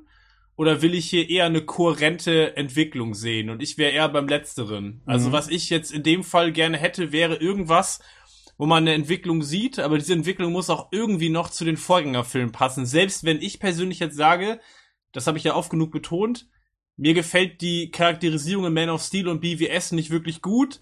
Trotzdem mhm. hätte ich jetzt hier lieber gesehen, wenn es irgendwie eine Entwicklung gegeben hätte, die zumindest kohärent zu den beiden Vorgängerfilmen wäre. Deswegen habe ich auch gerade gesagt, dieses auf links gedrehte, Mhm. Ähm, das gefällt mir überhaupt nicht, weil das so ein, ähm, das ist so ein radikaler äh, Sprung, äh, der für mich in der Figurentwicklung überhaupt gar keinen Sinn ergibt. Also der, ne? der kurze Dialog mit Lois, der ja eigentlich das äh, bewirken soll, der hat aber äh, keine Wirkung dafür. Dafür hätten wir jetzt wirklich Ka äh, Charakterszenen gebraucht. Das hätte also viel weiter ausgebaut werden müssen. Nach seiner Rückkehr auf der Kent Farm, äh, auch seine Mutter, Vielleicht kommen wir nachher wirklich, das sollten wir nach dem Film machen, über diese inzwischen bestätigten Deleted Scenes. Das war ja anders geplant. Er hätte viel länger gebraucht, um überhaupt ins zu, äh, wieder zu sich selbst zu kommen hier. So, so ist das Ganze ganz einfach auch wieder. Das Problem ist, man musste ihn jetzt bringen. Das war ja äh, einfach das Problem. Wir haben diese geringe Laufzeit ja, und wir müssen die irgendwie einhalten und es fehlt einfach dieses komplette Character De Development, was man halt machen müsste, um das glaubhaft darzustellen. Und deswegen hat man sich zum Schluss halt wieder auf Karlauer und One-Liner beschränkt. In der Hoffnung, dass es nicht auffällt. Ich glaube, es wäre gut gewesen, wenn man Superman einfach erstmal hätte auftauchen lassen und jetzt gar nicht unbedingt, um groß an der Charakterisierung irgendwas zu machen, sondern hätte ihn einfach auftauchen lassen. Er hätte der Justice League in dem Augenblick helfen können. Man hätte danach halt irgendwie noch eine, noch eine Szene bringen können, wo die sich quasi nochmal irgendwie darüber unterhalten, wie jetzt eigentlich das perspektivisch auch weitergehen soll, was mir dem Film übrigens auch irgendwie komplett fehlt, weil was sind die jetzt? Sind die jetzt eine Dauereinrichtung? Ist es jetzt ein loser Zusammenschluss? Arbeiten die jetzt noch weiter zusammen? Also es hätte irgendeine Form der Auseinandersetzung am Ende irgendwie noch geben können. Ähm, aber grundsätzlich ist für mich ja der Punkt, ich will Superman, wir haben einfach jetzt in dem, in dem DCU haben wir zwei Extreme. Wir haben einmal Henry Cavill als so super melancholischen, fast schon depressiv angehauchten Superman, der irgendwie so wirkt, als hätte er gar keine Lebensfreude an dem, was er tut. Ähm, und jetzt haben wir plötzlich in Justice League äh, irgendwie den auf links gedrehten Strahlemann. So, und das ist beides irgendwie an, am Rande des Spektrums. Äh, und ich hätte gern irgendwas dazwischen. Ich hätte gern eine Figur, die ernsthaft ist, die auch eine gewisse Ernsthaftigkeit versprüht, was Henry Cavill in Ansätzen getan hat. Trotzdem hat für mich Ernsthaftigkeit nichts mit fehlendem Humor zu tun. Also ich kann auch eine Figur zeigen, die ernsthaft ist, trotzdem halt einen Humor und eine bestimmte Lebensfreude hat. Das muss nicht beides ins Extrem sein. Und das ist das, was mir hier äh, bei, an beiden Charakterisierungen nicht gefällt. Und ich muss dazu aber sagen, wenn ich mich für eine entscheiden würde, dann nehme ich lieber die auf Man of, aus Man of Steel oder BVS. Ja. das, was ich in Justice League gesehen habe, das will ich eigentlich gar nicht sehen. Also ja. das ist für mich eine Charakterisierung, Ganz genau so ist es. Die ist für mich ganz schlimm. Äh, wie gesagt, deswegen habe ich gerade Lego Batman nochmal ins Spiel gebracht, weil da wird eigentlich Superman permanent parodiert. Und so wirkte das in Justice League auf mich halt am Ende dann auch. Hm. Was es auch noch gemacht hat, ist, äh, dass es die gesamte Dramatik in dem Steppenwolf-Kampf heruntergezogen hat. Ähm, ja. Auf ja. einmal war Steppenwolf ab dem Auftauchen von Superman keine Bedrohung mehr. Dass Superman sogar noch Zeit hat, sich auf, auf den Boden zu legen und ähm, sich zu wünschen, dass er eigentlich gerne wieder tot wäre und sich tot oh, zu lachen. Gott, oh dass Gott, Diana ja, mit Kindern Güte. arbeitet. Ganz schlimm, ey. Und auf einmal war jegliche Dramatik, die der Film noch für ein Finale hätte aufbauen können, verpufft. Es war auf einmal nur noch ein Spiel. Es war, ja, es, ich, Ja. Mir fehlen die Worte. Es, es, war, es, war, es war vorher schon kaum eine Bedrohung zu spüren, weil ja so vieles schon nicht funktioniert hatte. Und jetzt ganz zum Schluss hat man sich dann einfach gedacht, äh, why?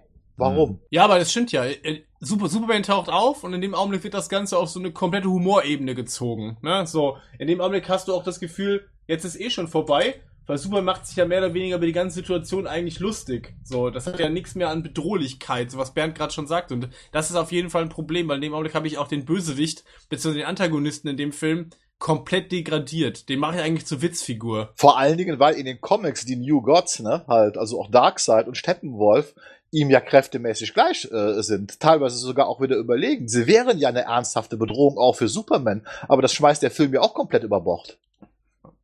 Findet ihr, also, also generell, ich meine, das, das so CGI-Monster, wobei ich da Steppenwolf vielleicht sogar noch ein bisschen rausnehmen würde, weil ich den zum Beispiel, also ich fand den tatsächlich im Film, wenn ich jetzt nicht den dritten oder vierten grauen Bösewicht gesehen hätte, hätte ich ihn nicht mal so schlimm gefunden.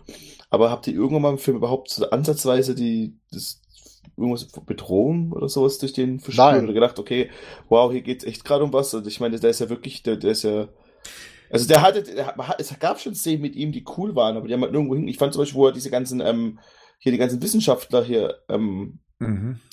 Massakriert da, hat. ne? Ihr Mhm. wisst es, so- ja, genau. Mhm. Das fand, da fand ich ihn schon bedrohlich. Das hast du halt so bis jetzt bei, das hast du nicht bei Doomsday gehabt, das hast du vielleicht ein bisschen bei Sod gehabt.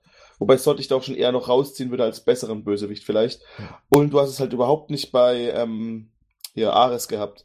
Deshalb, ich finde, find, da, da war schon was, da, da hat sich schon jemand was dabei gedacht, aber es, wenn halt dann Superman kommt und ihm dann auf die Fresse haut und dann mit seinem Laserblick ihm noch den Brustpanzer da wegschießt, da denkst du halt auch sehr gut, okay, dann hätte halt auch, hätte er Rest auch daheim bleiben können halt. Aber es ist doch insgesamt das Problem von dem gesamten Film eigentlich. Also das fängt ja von Anfang an schon an. Beispielsweise, es wird auch nie be die Bedrohung der Paradämonen wird auch nicht gezeigt. Also die schwirren anscheinend irgendwie durch die Stadt und sind x sind irgendwie extrem viel vorhanden. Und ich meine, vorher haben wir gesehen, als die Paradämonen da, als diese Invasion in der Rückblende gezeigt wird, ähm, da siehst du ja auch, wie die Paradämonen einfach die Leute äh, befallen quasi und die zu, zu Exemplaren Mhm. ihrer selbst machen so. Und hier wäre zum Beispiel auch nochmal Szenen gewesen, wie einfach Zivilisten als Opfer gezeigt werden. Das wäre vielleicht mal sinnvoll, sinnvoll gewesen, dass man einfach sieht, okay, das ist eine Bedrohung und es sind schon, es hat Opfer schon gegeben. Also das ist was, was mir einfach in dem gesamten Film grundsätzlich abgeht, weil ich glaube schon, dass man als Zuschauer das halt irgendwie auch sehen und erleben muss, um irgendwie zu merken, ey, okay, das hat, ist halt eine reale Bedrohung, gegen die die antreten müssen. Das kannst du halt nicht mehr machen, wenn dann hinterher alle am Boden liegen und sagen, haha, ich Genau. will tot sein. Ja, aber das stimmt. Ja, du, das natürlich. Ja, absolut. Du hast recht. Wenn ich das so auflade, dann kann ich das natürlich hinterher nicht mehr mit Gags in dieser Form auflösen, weil dann würden die sich ja über diese ganze Geschichte lustig machen, die aber keine Ahnung, was ich, tausende Opfer irgendwie gekostet hat. Das kann ich natürlich nicht machen. Da muss ich mich dann im Endeffekt entscheiden, was will ich machen.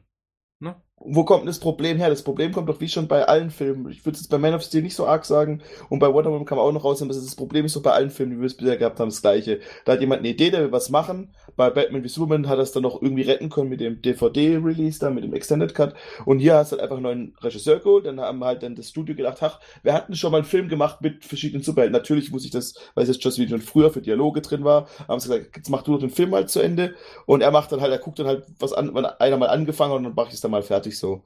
Also, wenn du ein Haus baust und der Typ, der dir vor das Haus weiter baust und der Typ vor dir nicht sagt, wo die, wo die Kabel sind. Letztendlich ist das aber inzwischen weder Wieden noch Snyder. Letztendlich muss man sagen, ist Justice League, äh, ich würde ihn al- als ersten als Komiteefilm bezeichnen. Da haben die äh, Ausführenden oben von Warner letztendlich drüber gewacht und die haben diesen Film so fertigstellen lassen.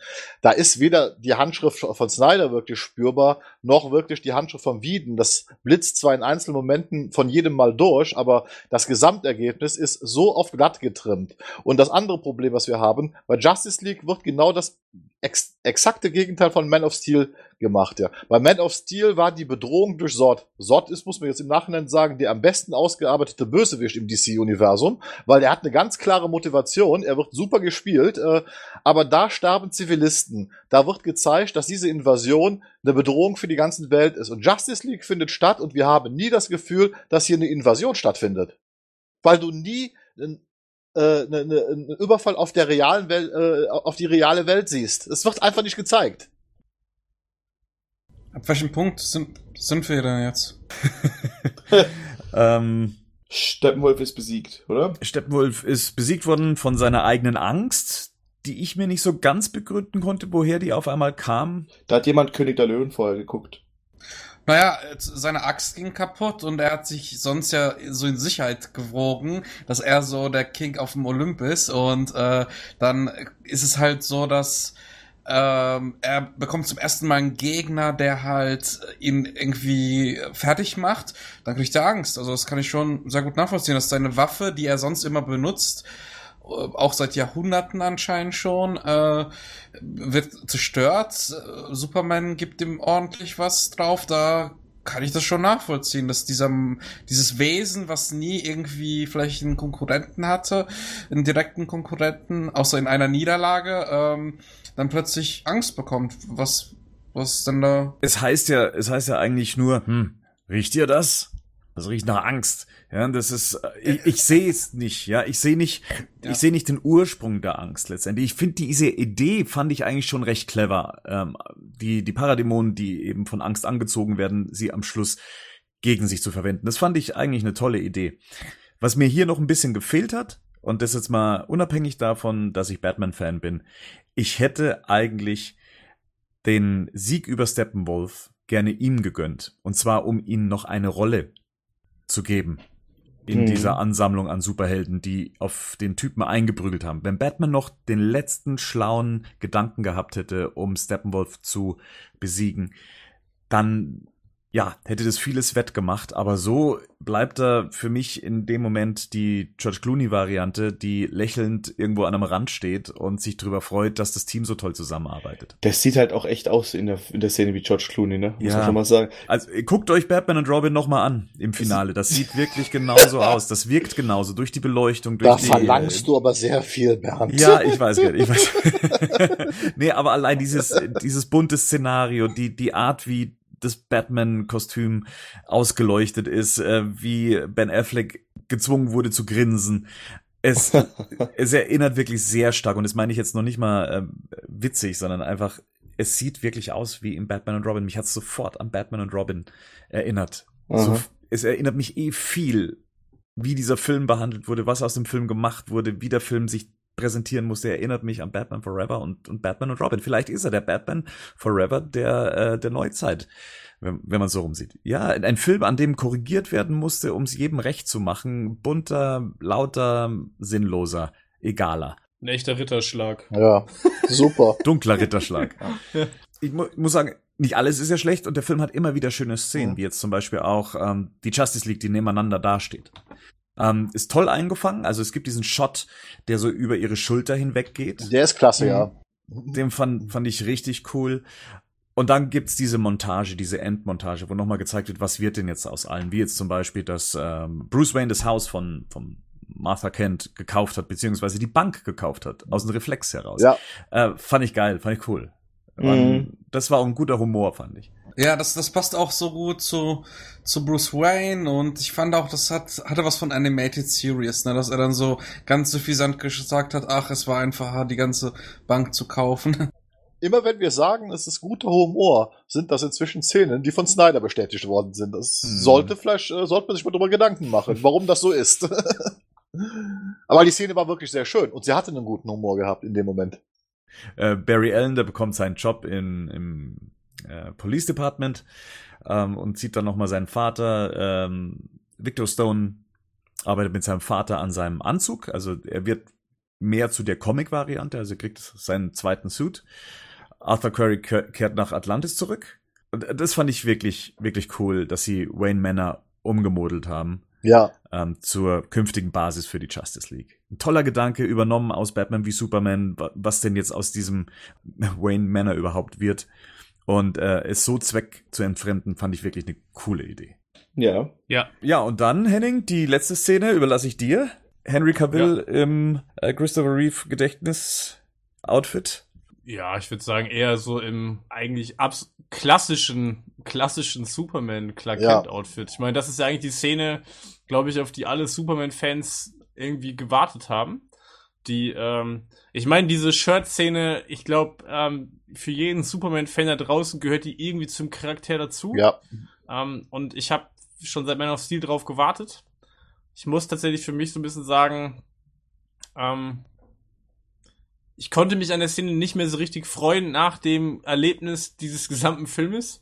Ähm, war das für mich eher so, aha, okay, ja, keine Ahnung, hatte für mich jetzt nicht mehr den Impact, den sie vielleicht an anderer Stelle oder mit einem anderen Film davor gehabt hätte.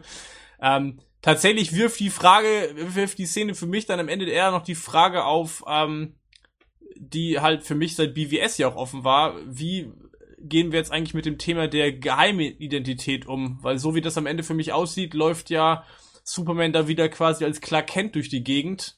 Ähm, das ist tatsächlich was, was auch nicht weiter aufgegriffen worden ist. Also wie erklärt man jetzt eigentlich, dass auch Clark Kent von den Toten auferstanden ist? Ähm, auch was auch eine Thematik, die wir ja schon bei der BWS-Besprechung ähm, thematisiert hatten. Ich hätte mir da tatsächlich auch gewünscht, weil ich das im Erwartungscast ja auch nochmal gesagt habe, dass ich mir schon noch ein paar Antworten erhoffe, die äh, von Fragen, die in BWS einfach offen geblieben sind. Das ist eine davon, die der Film leider auch nicht weiter beantwortet. Und dann am Ende mit der Szene für mich eher noch Fragezeichen aufkommen lässt. Auch wenn die Szene an sich, fand ich, jetzt gar nicht so schlecht gefilmt war. Ich wollte mal kurz was dazu sagen, und zwar äh, ist äh, fand ich die ein bisschen hektisch, also geschnitten. Ich fand, die hatte nicht so den Raum zum Atmen, weil ähm, er schaut sich in den Himmel um, ist ein netter Gag, also nach oben in den Himmel und ähm, dann geht's direkt auf in den Himmel. Ich hätte dafür, dass äh, sehr viele Leute darauf warten, äh, Henry Cavill mal so zu sehen, hätte ich mir gewünscht, dass die Szene so ein bisschen mehr Zeit zum Atmen hat, wie vieles in dem Film, so fünf Sekunden länger, ähm, weil ich ich dachte so, ah, das machen sie jetzt und dann war schon die Szene vorbei und das finde ich dann halt ein bisschen schade, vor allem wenn so viele Leute drauf warten. Wenn. Ja, es war ein bisschen verschenkt hat, aber ich sehe das auch wie Henning. Das Problem ist, äh, ich habe mich auf der einen Seite gefreut. Das ist auch wieder so etwas, was dieser Film ja hat. Viele Szenen für sich allein betrachtet sind eigentlich recht äh, schön, aber im Gesamtkontext äh, hat man dann halt leider weniger Freude dran, äh, weil man halt schon so enttäuscht vorher gewesen ist. Und sie reißt halt leider auch nichts mehr raus. Ne? Das ist es halt. Oh, eine Szene, merke ich gerade, haben wir vergessen. Wonder Woman. Wonder Woman ist, zeigt sich wieder der Welt. Ne? Ja, Richtig. Hat irgendwie einen Raub äh, verhindert. Es wird eine Dame im Hintergrund verhaftet in einem roten Kleid. Soll das Catwoman sein? das wäre jetzt aber ein bisschen weit hergeholt, oder Bernd? Gibt's da irgendwie Hinweise drauf, Bernd? Oder Weil sie klaut. Eine Frau, auffällig inszeniert, wird von der Polizei abgeführt, große ähm, Sonnenbrille. Ich weiß es nicht, ob es wirklich ein, ein, ein Hinweis ist. Ich hab's, ich hab's irgendwo gelesen und ich habe mir gedacht, na, warum, warum eigentlich nicht? Warum wird die so auffällig inszeniert? Hm. Okay. Okay. Gut. Der Abspann läuft ein. Und tja, wir sind es ja fast schon nicht gewohnt von DC-Filmen, ähm, aber wir kriegen eine erste, wie nennt man das? Middle Credits? Mit Credit, mit, Mit mit, Credits. Credits Scene, ja. ja. Ja, Hm. keine Ahnung. Ich mochte die Shawarma-Szene bei Avengers mehr. Also ich fa fand äh, es irgendwie auch nicht so toll. Es sah irgendwie auch nicht so schön gefilmt aus. Irgendwie äh, sah es aus wie zwei, zwei Cosplayer, die irgendwie was filmen und Ja, ähm, irgendwie äh, fand ich auch, dass es dann abgeschnitten wird ohne ohne Effekt irgendwie, dass man nicht ein bisschen was vom Rennen sieht. Es muss ja nicht das Aus, der Ausgang sein, aber irgendwie fand ich das trotzdem geil. müßig und langweilig. Fand die irgendjemand gut, die Szene? Okay. Ein Heuballen geht durch den Raum. Ja, dann kommen wir zur ähm, zweiten Endcredit-Scene. Ah, und ein alter Bekannter ist, ist zu sehen, von dem wir vorher übrigens im Film nichts mehr äh, gehört haben, dass er ausgebrochen wäre. Ihr könnt euch Mhm. vielleicht noch an den Trailer erinnern, dass es da Mhm. diese, diese Nachrichtensprecherin gab, die gesagt hat, dass Lex Luthor ausgebrochen wäre. Nee, aber wir sehen's, beziehungsweise wir kriegen es jetzt bildlich geschildert, dass Lex Luthor aus dem ähm, Arkham Asylum ausgebrochen ist, ähm, anhand einer Szene, die ich eigentlich einem anderen Gegner von Batman zugetraut hätte. Kam mir dann doch ein bisschen bekannt vor, diese Mechanik. Ja. Ja. Also, dass man tatsächlich von, von, von, von dem, von dem ersten Shot her denken könnte, der Joker hätte was damit zu tun. Auch das Lachen. Ja, genau. Also. Ja. Ja, The Killing Joke, also das ist ja ähm, eine ähnliche Szenerie, die die Ja. Comics ja jeder Ja. geil fand und gut. Ähm, aber jetzt jetzt dürft ihr drüber sprechen, dass Lex Luthor ähm, sich, ähm, ich weiß gar nicht, wo er da ist. Es sieht aus wie Monaco im Hintergrund oder auf jeden Fall irgendwie weit weg und er auf einer gigantischen Yacht äh, residiert mit sehr vielen Damen Mhm. die zu seinem Schutz abgestellt sind. Und äh, ja, es nähert sich ein Boot und genau, ein alter Mann betritt das, betrifft das Boot von Lex Luthor. Deathstroke. Wir haben ihn doch noch bekommen. Und es ist exakt die Szene, die wir schon auf Papier gezeichnet gesehen haben vor einem Ja. Jahr ungefähr, oder? Hm. Ja. Also mich hat's gefreut. Mich hat's gefreut, dass A, Lex Luthor noch mit dabei war. Und B, dass sie auch noch die Deathstroke-Szene mit drin hatten. Also zwei Sachen, von denen wir vor, vorher gehört haben, sie wurden rausgeschnitten oder waren im Film nicht zu sehen. Ja klar, sie haben sich anscheinend für das Ende des Films aufgehoben. Und es wirkt auch so, als ob es auch schon immer das Ende oder als Post-Credit-Scene gedacht war.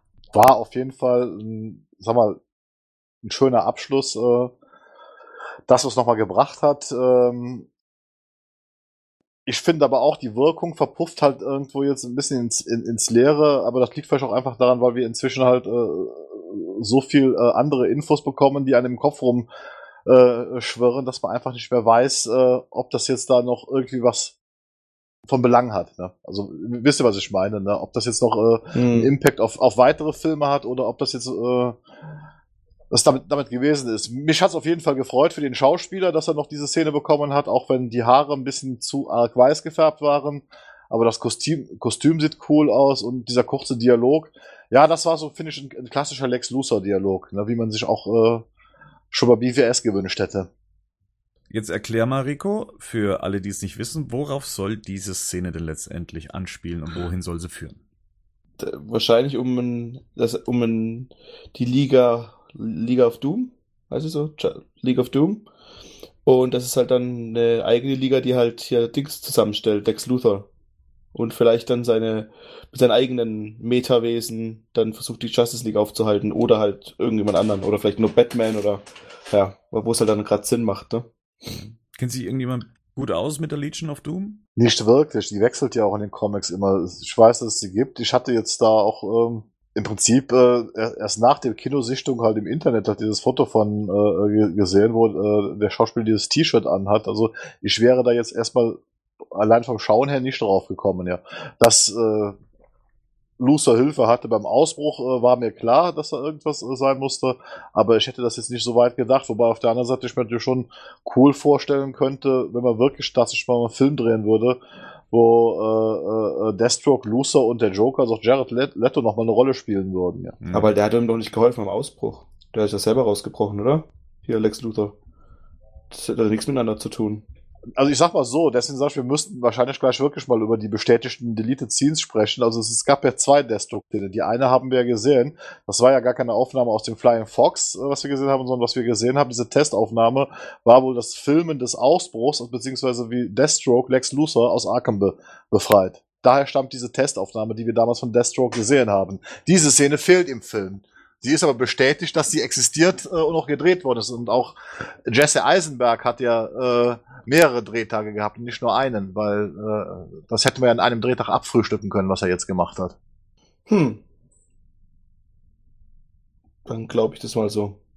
Ja, fändet ihr denn einen Legion of Doom Film, also so wie es ja da äh, angeteasert wird, fändet ihr das überhaupt spannend? Ich meine, wa- was ja anscheinend das Prinzip zu sein scheint, ist eben eine Anti-Justice League zu kreieren mit all den Gegenspielern, die wir vielleicht oder jetzt auch in den künftigen Filmen dann zu sehen bekommen. Das heißt, wir hätten dann Luther, wir hätten dann Joker, wir hätten da Harley Quinn, wir hätten Black Manta, ähm, vielleicht Poison Ivy und Catwoman, wir hätten Cheetah aus der Welt von Wonder Woman, äh, Enchantress, sofern ja, sie, die noch jemand sehen möchte äh, und wieder zurückkehrt. Äh, und Deathstroke natürlich. Also man hätte ja dann, man hätte einen schönen Gedanken gehabt, alle Gegner aus dem bisherigen Film eben zu einer eigenen Liga zu machen. Würde euch das, würde euch das bocken? Also, ich muss sagen, ich sehe da so ein bisschen Konflikt mit Suicide Squad, weil äh, die haben wir schon als die Bad Guys, die irgendwie den Tag retten ähm, oder den Stahl äh, und von daher, ich weiß nicht, also irgendwie wirkt das alles super planlos. Das, das kann einfach so als das kann einfach so als ähm, als After Credit Scene einfach so stehen lassen, aber ich, ich weiß es nicht. Also ich bin echt so ein bisschen verwirrt, was jetzt Warner überhaupt plant und macht. Ich muss sagen, ich hätte darauf Lust, wenn das ein gut gemachter Film ist, habe ich auf jeden gut gemachten Film Lust, aber äh, irgendwie wirkt mir das alles zu planlos gerade, wo ich nicht so irgendwie die Motivation habe. Im Gegensatz zur Suicide Squad ist aber die Legion of Doom ja auch keine Gruppe, die sich jetzt irgendwie zusammentut, um jetzt irgendwelche guten Taten zu vollbringen, ob jetzt freiwillig oder gezwungen. Letzteres äh, wie im Falle jetzt der Suicide Squad. Also diese Legion of Doom macht für mich ohne Superhelden überhaupt gar keinen Sinn. Also ein Einzelfilm mit denen wüsste jetzt gerade nicht, wie genau das funktionieren soll. Mal davon abgesehen, dass in der glaube ich, originären Legion of Doom re relativ viele Leute noch dabei sind, die wir ja noch gar nicht etabliert haben. Also mit denen, die wir jetzt gerade erst haben, äh, ergibt es aus meiner Sicht überhaupt gar keinen Sinn. Da ist ja auch Go Gorilla Groot und äh, King Shark und so weiter sind ja dabei. Also sag mal die ja. Killer Croc und so. Also, ja, das Problem, das Brainiac glaube ich auch. Zumindest in der. Ich habe jetzt gerade nur die Variante der der Animated Series, also Justice League vor Augen. Ähm, und da sind relativ viele dabei, von denen wir jetzt ja noch gar nichts irgendwie gesehen haben. Man muss sich aber jetzt eher mal die Frage stellen, wir haben jetzt schon gesehen, dass die Justice League bzw. Superman mal eben Steppenwolf ab, abfrühstückt. Jetzt kommt eine Legion of Doom.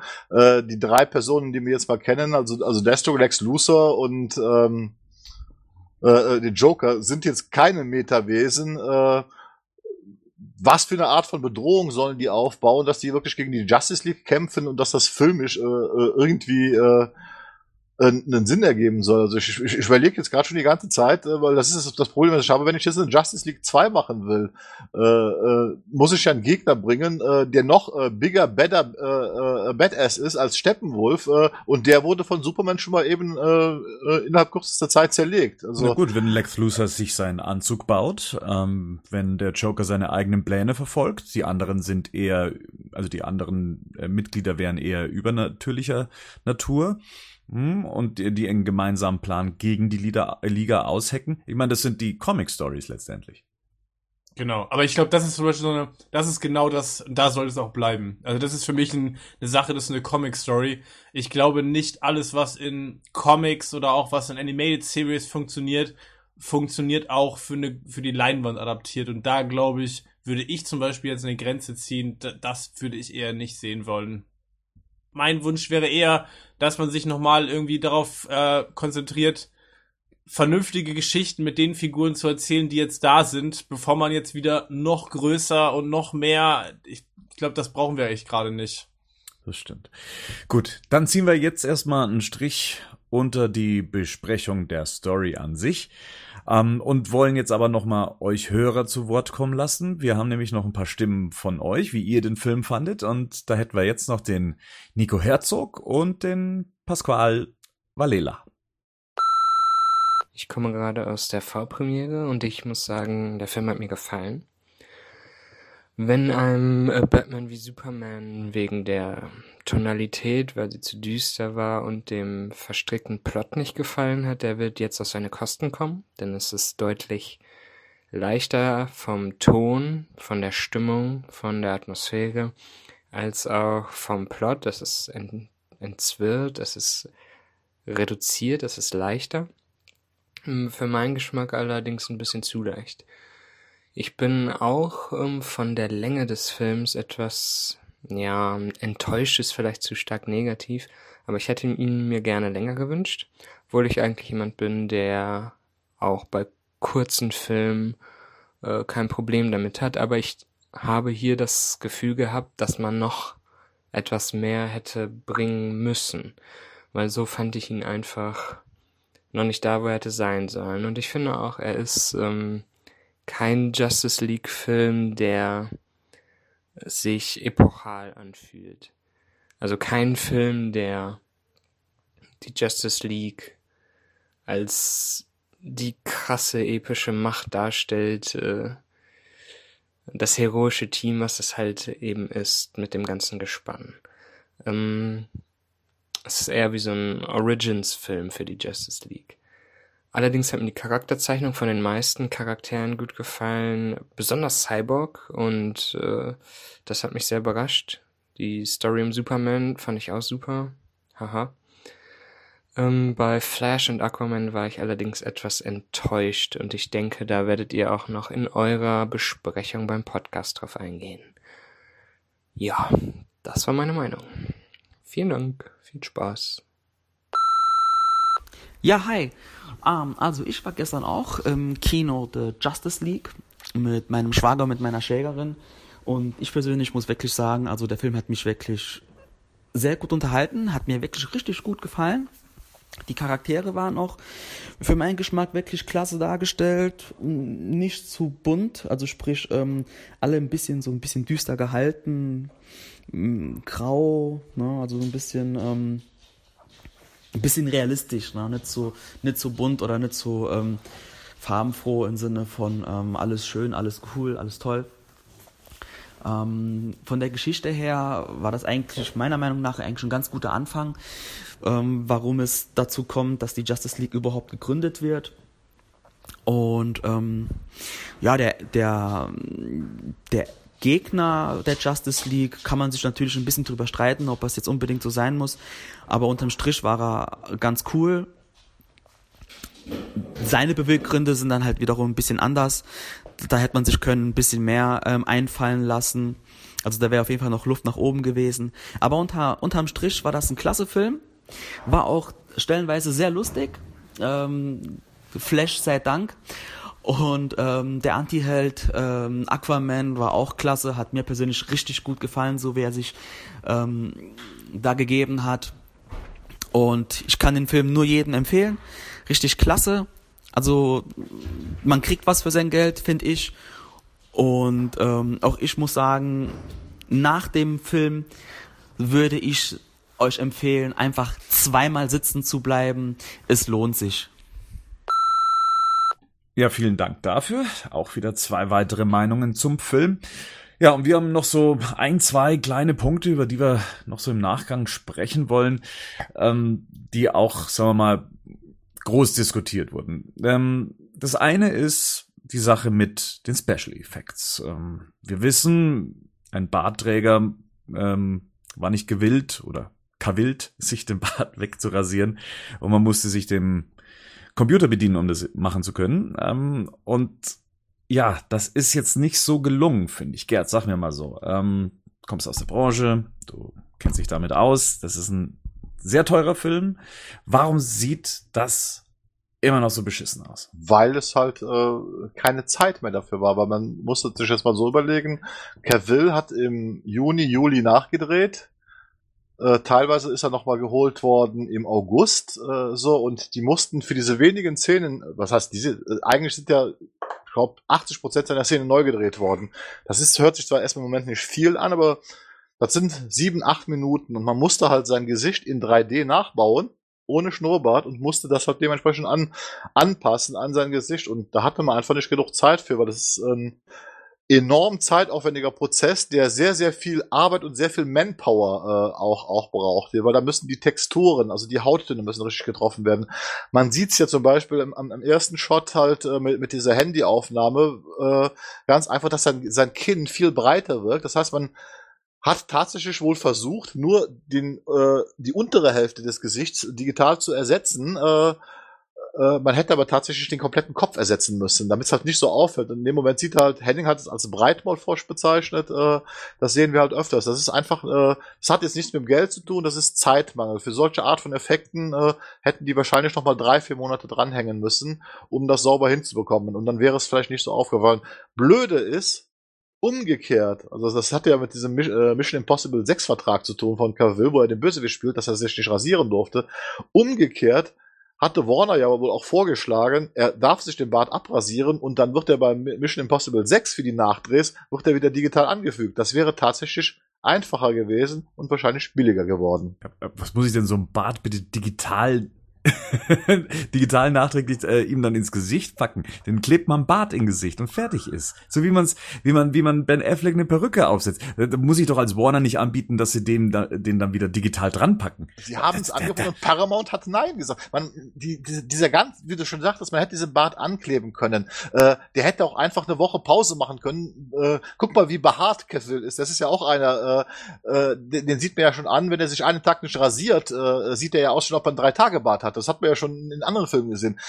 Das ist Schwachsinn. Das sind einfach Entscheidungen, wo ich mich also auch als, als Effektmensch immer wieder frage, wer hat da jetzt diese Entscheidung getroffen, wer hat da versagt und vor allen Dingen, da ist ja Geld verbrannt worden, wie gesagt, weil es sieht ja eben nicht gut aus. Weil, wenn ich, wenn es jetzt auch super ausgesehen hätte, es ist, aber ist es nicht so, dass er vertraglich verpflichtet war, gegenüber Paramount den Bart zu tragen? Ja. Wenn ich das richtig verstanden habe, ist es im, ist es im Vertrag mit Paramount festgelegt und Paramount hat einfach gesagt, okay, ähm, wir wollen nicht, dass der Bart genau, rasiert wird. So ist also, es gelaufen. Ich mein, aber ja. es, es, ist, aber Gut. die gesamte Entscheidungsfindung, das ist also auch, äh, da, da, da muss man sich die Frage stellen, wer war dafür jetzt verantwortlich? Dass Szenen nachgeredet worden sind, ist ja eine Sache.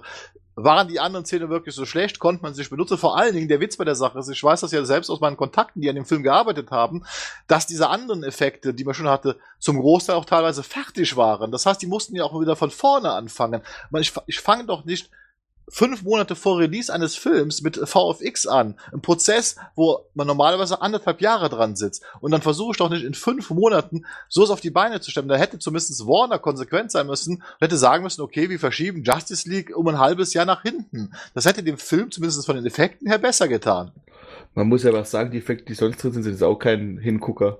Also Nein, das, das ist ja. Also die, die, die, ja, ich weiß schon, dass es ein Rattenschwanz dann ist, der da mitkommt, aber generell sieht der ganze Film, also der Film wird niemals irgendwas gewinnen für oder irgendwie wird man zurückblicken und sagen, ey, die Effekte waren aber geil. Der ne? hat einen Computerspiel-Look. Wie gesagt, ich, also ich, ich hatte ja schon bei Tor 3 dieses Jahr dieses Gefühl, dass ich im Computerspiel sitze, aber bei Justice League habe ich mich halt permanent an einem Computerspiel. Seit vor 20 Jahren wurden teilweise bessere digitale Effekte abgeliefert als das, was wir in Justice League sehen. Und das ist tragisch. Das ist mehr als tragisch.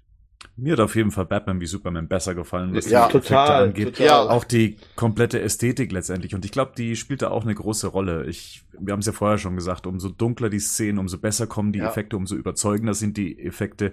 Ähm, ja, zur Hasenscharte von Cavill muss ich sagen, ähm, es ist sehr befremdlich gewesen teilweise für mich, wenn gerade bei den Close-ups, ähm, wenn er gelächelt hat, also da, da dieses wow. dieses Uncanny Valley, ja, ich habe mm. menschlich einfach gespürt, boah, das das widert mich an, ja, und und da frage ich mich, es gibt Leute, die haben ja für sowas keinen Blick. Ich ich nehme an, ihr habt alle den Effekt bemerkt, oder? Ja, ja leider. Aber kennt ihr Menschen aus eurem Umfeld, die, denen sowas grundsätzlich nicht auffällt, weil sie keinen Blick für Special Effects haben? Fairerweise erst, als ich sie darauf hingewiesen habe. Die haben also nicht, die konnten, also die, meine weibliche Begleitung, die hat, ähm, die konnte feststellen, dass irgendwas ist. Ich habe gefragt, fällt dir irgendwas auf? Wir haben leider, wir sind da ein bisschen zu spät ins Kino, weil ich glaube, in der Handyaufnahme ist es noch am schlimmsten. Aber er ist dann aufgefallen bei dem Do You Bleed. Und im anderen habe ich hinterher gefragt, der meint, ja, mit dem Gesicht war irgendwas komisch die ganze Zeit, aber er konnte es nicht ausmachen. Also meine Freundin wusste davon gar nichts und die hat als erstes gesagt, ähm, ob Cavill da gedoubelt worden ist bei der Handyaufnahme, weil einfach sein Gesicht, der sieht nicht aus wie er selber. Also das sieht in der Szene sieht's unglaublich schlimm aus. Also in der Handyszene, ich habe ja schon mal, ich habe ja schon gesagt im ersten Teil unseres Podcasts, dass ich das als erste Szene von dem Film platziere, also das muss wirklich jemand äh, entschieden haben, der nicht mal Latten am Zaun hat. Weil ganz ehrlich, also damit gleich aus dem Karton zu kommen, als allererstes, ist wirklich eine Vollkatastrophe. Es ist eine Vollkatastrophe, es tut mir leid. Also so schlimm, der ist so schlimm. Ich hätte den gar nicht in den Film reingenommen, mhm. aber den als ersten Shot zu präsentieren, das halte ich schon für für fast schon fahrlässig. Oh. Also mein, Paten, mein Patenkind, also das Patenkind, die ist inzwischen ja auch schon äh, äh, 19, die hat auch keine Ahnung und das dritte Mal war da auch, das war das erste, was sie mich gefragt hatte, aber sie fand es doch schlimmer, sie fand noch nicht mal die Handyaufnahme, da ist es ihr aufgefallen, sie fand es am schlimmsten halt in dieser Szene, wo er halt Batman packt äh, und so merkwürdig grinst, weil da passte eigentlich überhaupt nichts mehr zusammen in dem Moment, in, in, in dem Gesicht. Weil auch diese Versuch, diese, dieses Muskelspiel darzustellen, um dieses Lächeln dahin zu kriegen, äh, das ist vollkommen in die Hose gegangen. Also Also da, das ist wirklich nicht, hat wirklich nicht so gut geklappt. da hätte man alle, da hätten man sie alle nochmal zusammen an den Tisch setzen sollen, sagen, du wir ein bisschen was anderes machen, oder vielleicht. Ja. ja, das ist schon schwierig, das stimmt schon. Patrick, hast du noch was zu den Special Effects zu sagen?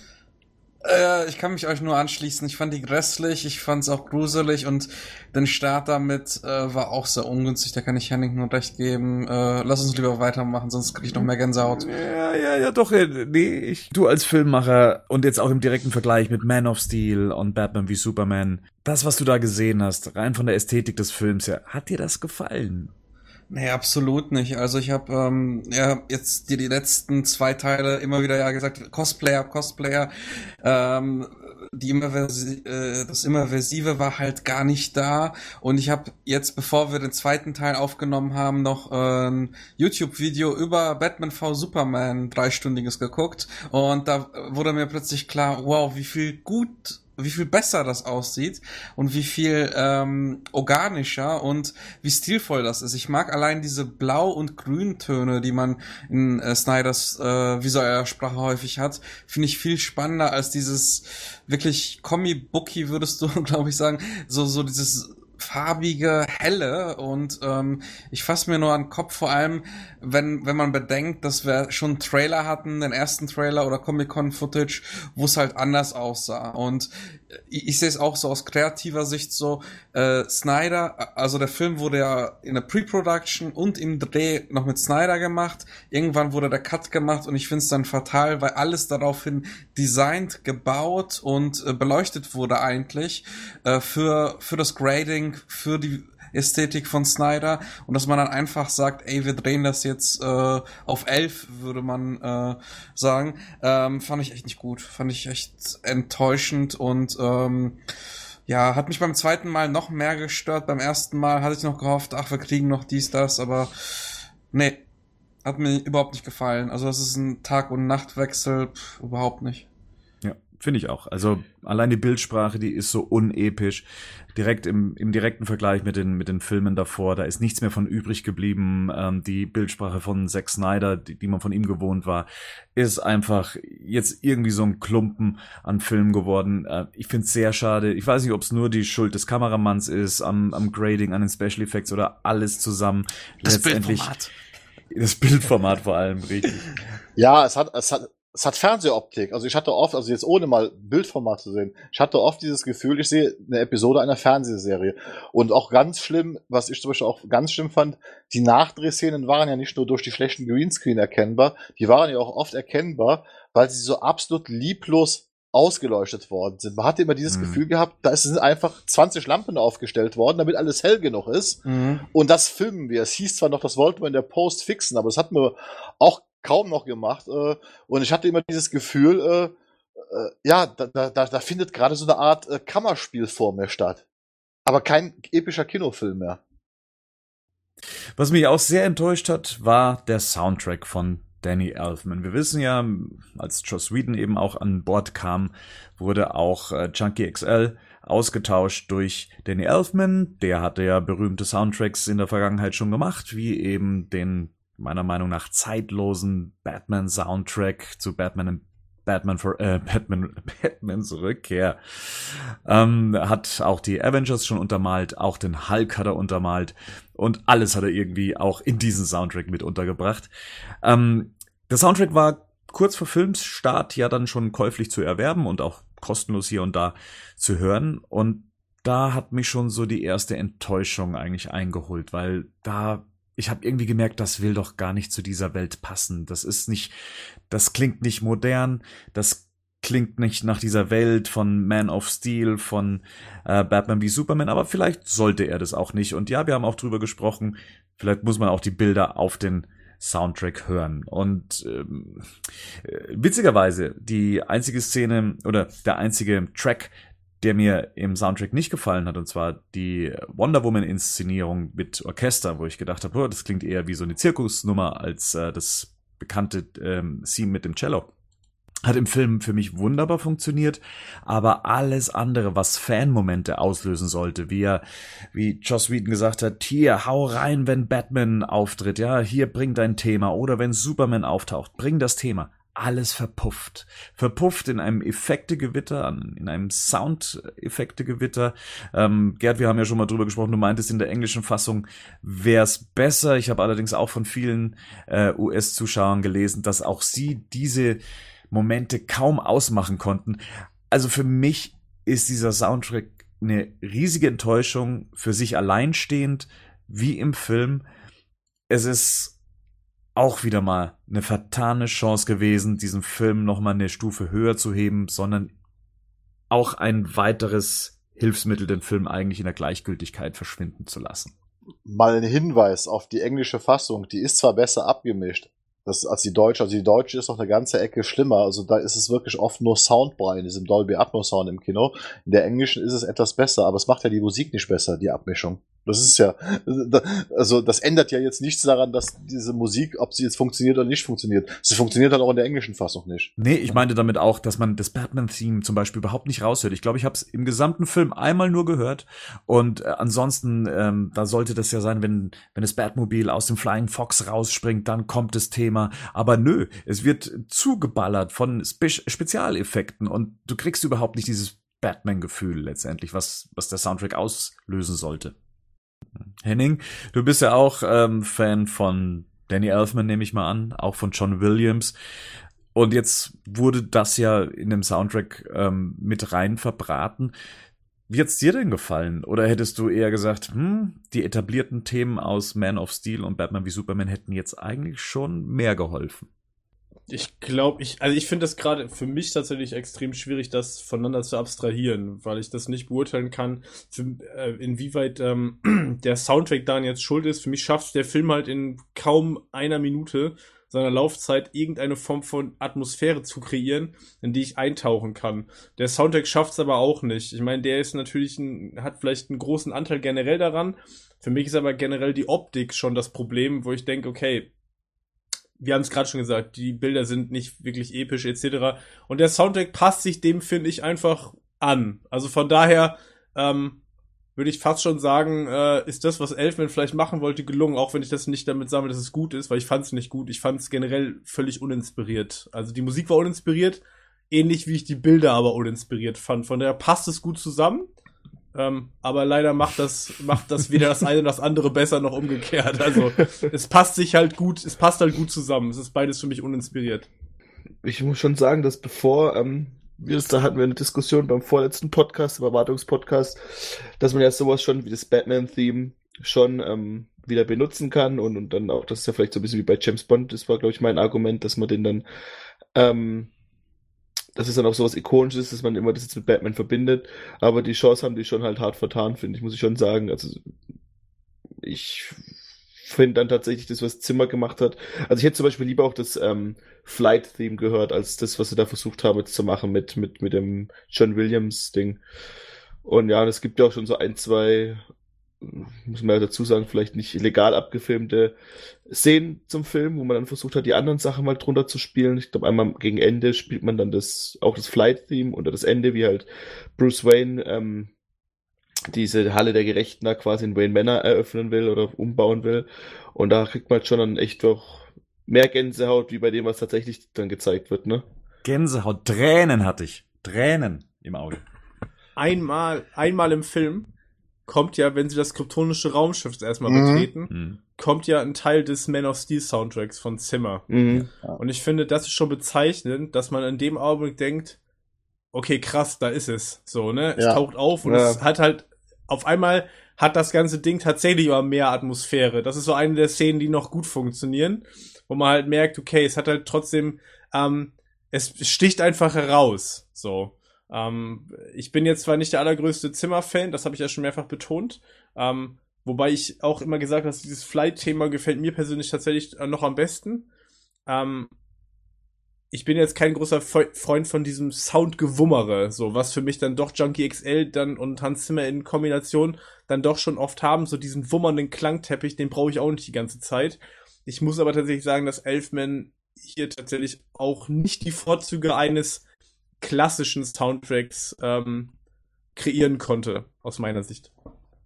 Ich glaube auch inzwischen nach diesen Fan-Edits, wo Bernd auch sagte, er hatte Tränen in den Augen, so ähnlich ging es mir auch, dass man halt also da wirklich sagen kann, dass Snyder wohl diese Szenen auch mit dieser Musik von Zimmer Junkie XL im Hinterkopf gedreht hat, weil interessanterweise matchen die ja tatsächlich äh, im, im Beispiel perfekt aufeinander. Und plötzlich bekommt dieses Ende tatsächlich eine emotionale Tiefe, die es jetzt im Kinofilm überhaupt nicht hat.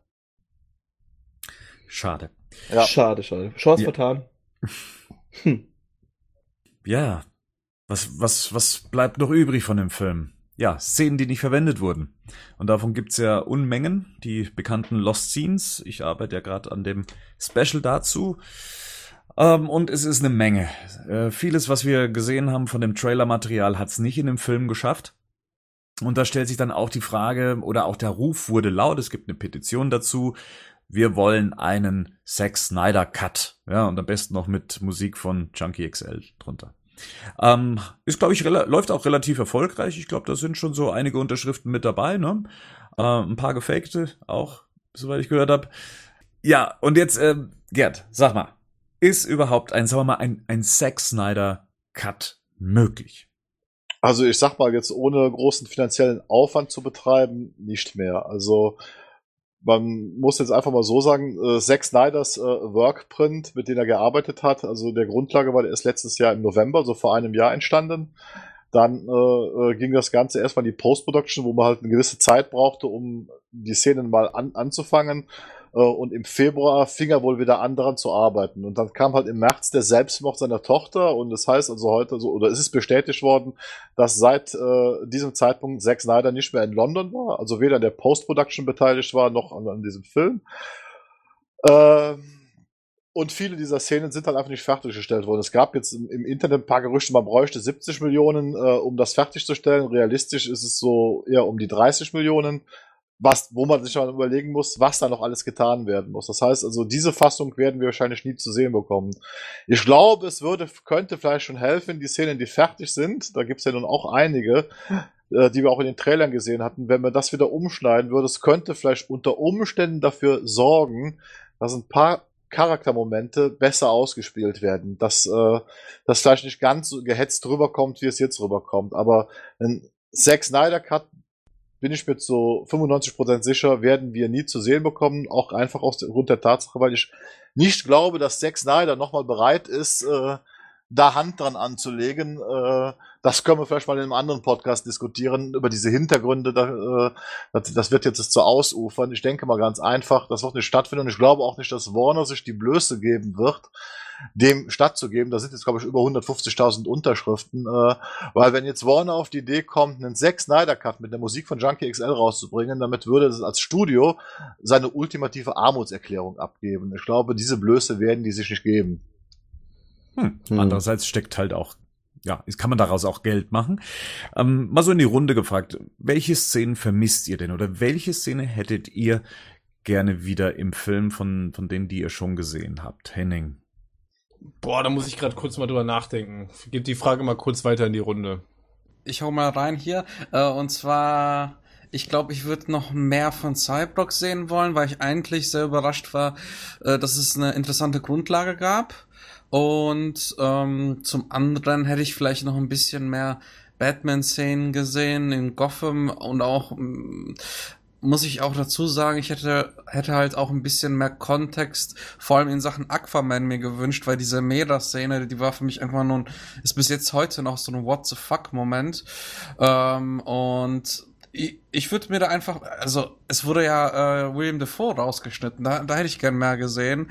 Also ähm, die Charaktere und dann natürlich die Aufweckung von Superman und die Szenen von Superman, wo es eher, wo, wo nicht vor Greenscreen teilweise gedreht wurde. Rico? Also tatsächlich auch hauptsächlich diese William Defoe Aquaman-Szenen. Ich glaube, da ist echt viel und auch Cyborg. Das sind die zwei, wo man wirklich, weil es auch halt neue Charaktere sind, wo man wirklich was sehen kann. Das Problem habe ich mit Flash jetzt nicht so arg, weil ich finde, da, ja, keine Ahnung, das war dann vielleicht noch okay so, aber gerade bei Aquaman William Defoe, Cyborg, mit dem Vater vielleicht ein bisschen auch. Auch diese, der, der schließt ja nicht auch in irgendeinem Trailer mal seinen Helm zu? So Sachen halt, weiß nicht, hm. keine Ahnung. Bisschen mehr von Cyborg wäre auch noch ganz cool gewesen. Hm. Bernd, bei dir? Ich habe mir die Ringszene tatsächlich äh, gewünscht, dass, mhm. dass die wieder mit drin ist. Ich finde einfach die Verbindung zu äh, Batman wie Superman wichtig äh, für einen Teil äh, der Trilogie. Ich habe von der Szene gelesen, ich weiß nicht, ob sie wirklich, ähm, ob die wirklich gedreht wurde, ähm, in der Batman ins Arkham Asylum geht, um Lex Luthor ähm, zu verhören und ihm dabei die Hand bricht oder einen Finger bricht. Das würde ich tatsächlich gern sehen. Mir fehlen nämlich generell Batman-Szenen in dem Film. Also grundsätzlich, ich finde, wir haben auch nicht eine Szene bekommen wie die Martha-Rettung aus Batman wie Superman, sondern davon ist ja ist ja gar nichts zu sehen, noch nicht mal was Vergleichbares, wo man sagt, das ist, ein, das ist eine Wow-Szene. Und von dem her, ja, äh, mehr Batman, mehr besser, hätte ich gesagt. Gerd. Ja, ich würde mir also auch äh, tatsächlich mehr Batman wünschen. Also ich habe von der Szene auch gelesen, wobei ich da im Moment so die Vermutung habe, dass die eigentlich aus dem ersten Entwurf stammt, wie halt Justice League noch ein Zweiteiler war, also dass sie gar nicht gedreht worden ist, sondern aus dem ersten Drehbuch stammt. Also äh, was ja noch komplett anders ist, dann würde ich wirklich sehr gerne, und das hoffe ich, dass es vielleicht wirklich reinschneiden, weil es auch ein bisschen die ganze Sache wieder logischer macht. Die Szenen aus dem Trailer mit, äh, mit einmal mit äh, Batman vor diesem Superman-Hologramm, weil wie inzwischen bekannt geworden ist, äh, das ist ja nicht Supergirl, was er sieht, sondern was er da macht, dort rekonstruiert er Supermans Anzug, den er wieder trägt. Also, äh, und dann würde ich auch gerne die Szene mit Alfred äh, äh, sehen, also, weil das ist tatsächlich, was wir damals bei der Traileranalyse auch richtig vermutet haben. Äh, doch, da kommt Superman äh, ins Batcave und holt sich diesen Anzug ab. Und dann weiter nach Russland zu fliegen, ja. Und das würde ich mir schon wünschen, dass es wieder reinkommt, weil es wird diesen ganzen Ablauf ein bisschen flüssiger, äh, und auch schöner gestalten, ja. Also denke ich mal ganz, hoffe ich, dass es vielleicht so, so kommen wird, ja. Generell Cyborg sowieso, das ist ja auch Character Development und auch eigentlich die Flash-Szene mit Iris West, die ja eigentlich schon mit der Glasscheibe, weil da rettet er ja eigentlich Iris äh, vor diesem Autounfall. Äh, also ich sag mal, da, da ist in diesen kurzen Szenen ist wahnsinnig viel Character Development äh, weggeschnitten worden, was glaube ich dem Film gut tun würde. Henning, jetzt hast du genug Zeit gehabt. Jetzt haben wir auch alles schon abgefrühstückt. also, da war ja faktisch alles schon dabei an ähm, Szenen, von denen wir jetzt wissen, dass sie existieren. Ich glaube, ich würde mich ja bei Gerd auf jeden Fall anschließen im Sinne von, ich hätte zumindest gerne diese Alfred-Szene, hätte ich gern gesehen. Allein schon, weil wir da im Trailer, weil wir da in der Trailerbesprechung extrem viel rumspekuliert haben und die am Ende überhaupt nicht im Film aufgetaucht ist, äh, was mich im Nachhinein eigentlich immer noch ärgert. Und ähm, Ja, grundsätzlich wisst ihr ja, alles, was an Szenen dazu käme, was die Charakterentwicklung von allen Figuren vorantreiben würde, wäre ich sofort dabei. Also das ist ja jetzt auch deutlich geworden, dass uns das alle ja stört, dass äh, viele Charaktere nicht richtig ausgearbeitet sind. Wenn wir dazu Szenen bekämen, die das ähm, besser gestalten würden, wäre ich absolut dafür. Gut. Dann werden wir uns da wahrscheinlich nochmal drüber unterhalten, falls wirklich ein Extended Cut angekündigt werden sollte oder zumindest diese Szene als Bonusmaterial der Heimauswertung beiliegen. So ein Ding wäre doch cool, oder? So ein Comic. Ein Comic. Comic. Rico. Wo nochmal. Nein, das hat, hat man doch schon bei Star Wars gemacht, diese Star Wars. Nein, ich will das im Film sehen. Ich will es im Film sehen. Was ich mir, was ich mir wünschen würde, wäre, dass, äh, dass man wirklich das Originaldrehbuch von Snyder und Terrier, äh, Terrio vom Zweiteiler leaken würde, dass wir mal lesen können, was die eigentlich ursprünglich tatsächlich vorgehabt hatten. Ja, das wäre ein Traum. Generell. Das wäre ein Traum. Und dann The Batman von äh, Ben Affleck noch dazu. Ja ja, ich hätte auch gerne das Originaldrehbuch zu Batman wie Superman, ja, und, und ja, auch hier zu Justice League. Ich würde gern wissen, was darum gedoktert wurde und wie seine Version ursprünglich war. Also, ach, ja, bringt das Ding raus. Und wenn wir 10 oder 20 Jahre warten müssen, das halte ich noch aus. Und dann weinen wir es richtig wahrscheinlich. Weinen musste Warner Bros. Äh, auch nach dem Start, weil äh, das Box Office Captain Überleitung ist am Start. sah nicht so gut aus. Ähm, letztendlich waren es am ersten Wochenende 93,8 Millionen Dollar, die eingespielt wurden. Also für einen normalen Film wäre das der Wahnsinn, aber wir sprechen ja hier von Justice League. Wir sprechen hier von dem großen Zusammentreffen von ikonischen Figuren, die ihren Ursprung auch in den USA haben. Und ähm, da schafft es der Film nicht über die 100 Millionen Grenze ähm, zu kommen. 115 Millionen Dollar hatte man, hatte man so mindestens erwartet. Und äh, ja, jetzt auch das zweite Wochenende, da lief der Film dann schon etwas stabiler. Da kamen dann nochmal 40 Millionen Dollar hinzu, wobei man sagen muss, dass das das Thanksgiving-Wochenende war. Um, und inzwischen steht der Film zumindest weltweit bei 481 Millionen Dollar. Das klingt jetzt im ersten Moment ja gar nicht mal so schlecht, oder Gerd? Im ersten Moment äh, klingt das nicht schlecht, aber dann müssen wir wieder die bittere Realität rausholen. Äh, der Break-Even-Point äh, von, also wo der Film Gewinn machen wird, äh, von Justice League wird von Forbes mit 750 Millionen US-Dollar angekündigt. Ab da fängt der Film an Gewinn zu machen. Das heißt, wir haben also ungefähr 300 Millionen Dollar Budget plus ungefähr geschätzten 150 Millionen Dollar Werbeeinnahmen mit dem Ziel, jetzt über die 750 zu kommen. Äh, tatsächlich hat Forbes, die Analysten von Forbes, äh, bescheinigen im Moment, dass er wahrscheinlich unter Umständen zwischen 680 und 700 Millionen stehen bleiben wird, weil wir haben nur noch knapp zweieinhalb Wochen bis Star Wars. Im Moment stinkt er schon ab gegen Disney Pixar Coco. Äh, äh, und Forbes prophezeit Warner einen Verlust von zwischen 50 und 100 Millionen Dollar, die sie mit Justice League ein, einfahren werden. Da ist aber nicht mit eingerechnet, dass sie schon mit dem Vorabverkauf von Lizenzen auch schon mächtig Asche gemacht haben. Ne? Ja. Das vergisst man immer wieder bei diesen Rechnungen, dass ja äh, für die Leute, die damals bei äh, in den 90er Jahren mit dabei waren, dass äh, das meiste Geld mit Merchandise gemacht wurde und mit dem Verkauf von Lizenzen. Dass äh, für den einen oder anderen, dem da nicht so ganz klar wird, wie man überhaupt so einen teuren Film produzieren kann und dann noch hoffen kann, dass äh, dabei noch Geld äh, bei rumkommt, da Gibt es noch äh, sekundäre Einnahmequellen? Ja, sekundäre Einnahmequellen, die sind aber jetzt besonders bei Warner Bros. deswegen äh, äh, interessant, warum die jetzt da vielleicht gar nicht eingeflossen werden. Natürlich wird das geschätzt, dass da auch mit Einnahmen gemacht wird. Das Problem ist, aufgrund seiner Konzernstruktur ist die Lizenzabteilung in einem anderen Konzern untergegliedert. Das heißt, äh, aus irgendwelchen steuerlichen Gründen haben sie das mal damals gemacht. Ja, das heißt, das machen die meisten Unternehmen. Machen ja so, die meisten. So, das heißt, äh, das sind, wenn überhaupt, nur indirekte Einnahmen. Äh, aufgrund des Status, den Warner Bros. als äh, Aktiengesellschaft hat, als reine Filmproduktionsfirma, ist das Ergebnis natürlich ein absolutes Desaster. Äh, weil man muss sich, man, es gab in Forbes gibt es eine sehr schöne Tabelle und da muss man dann ganz ehrlich sagen, äh, da sind dann die DC-Filme, äh, obwohl sie hohe Einspielergebnisse haben, mit einem reinen Ertrag, den sie erwirtschaftet haben, stehen sie leider ganz unten. Man muss sich mal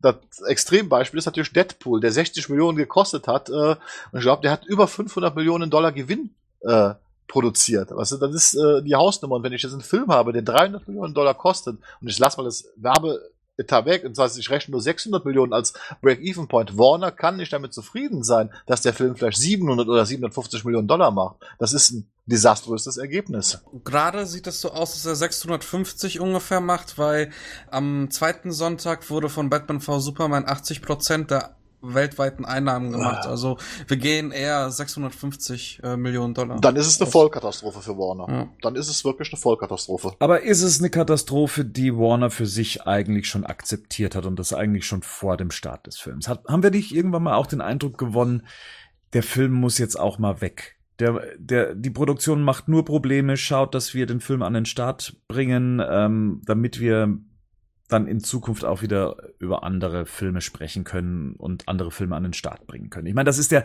das ist der letzte Film gewesen, der mit Zack Snyder jetzt zu tun hatte. Dazwischen kam äh, Jeff Jones eben mit Wonder Woman.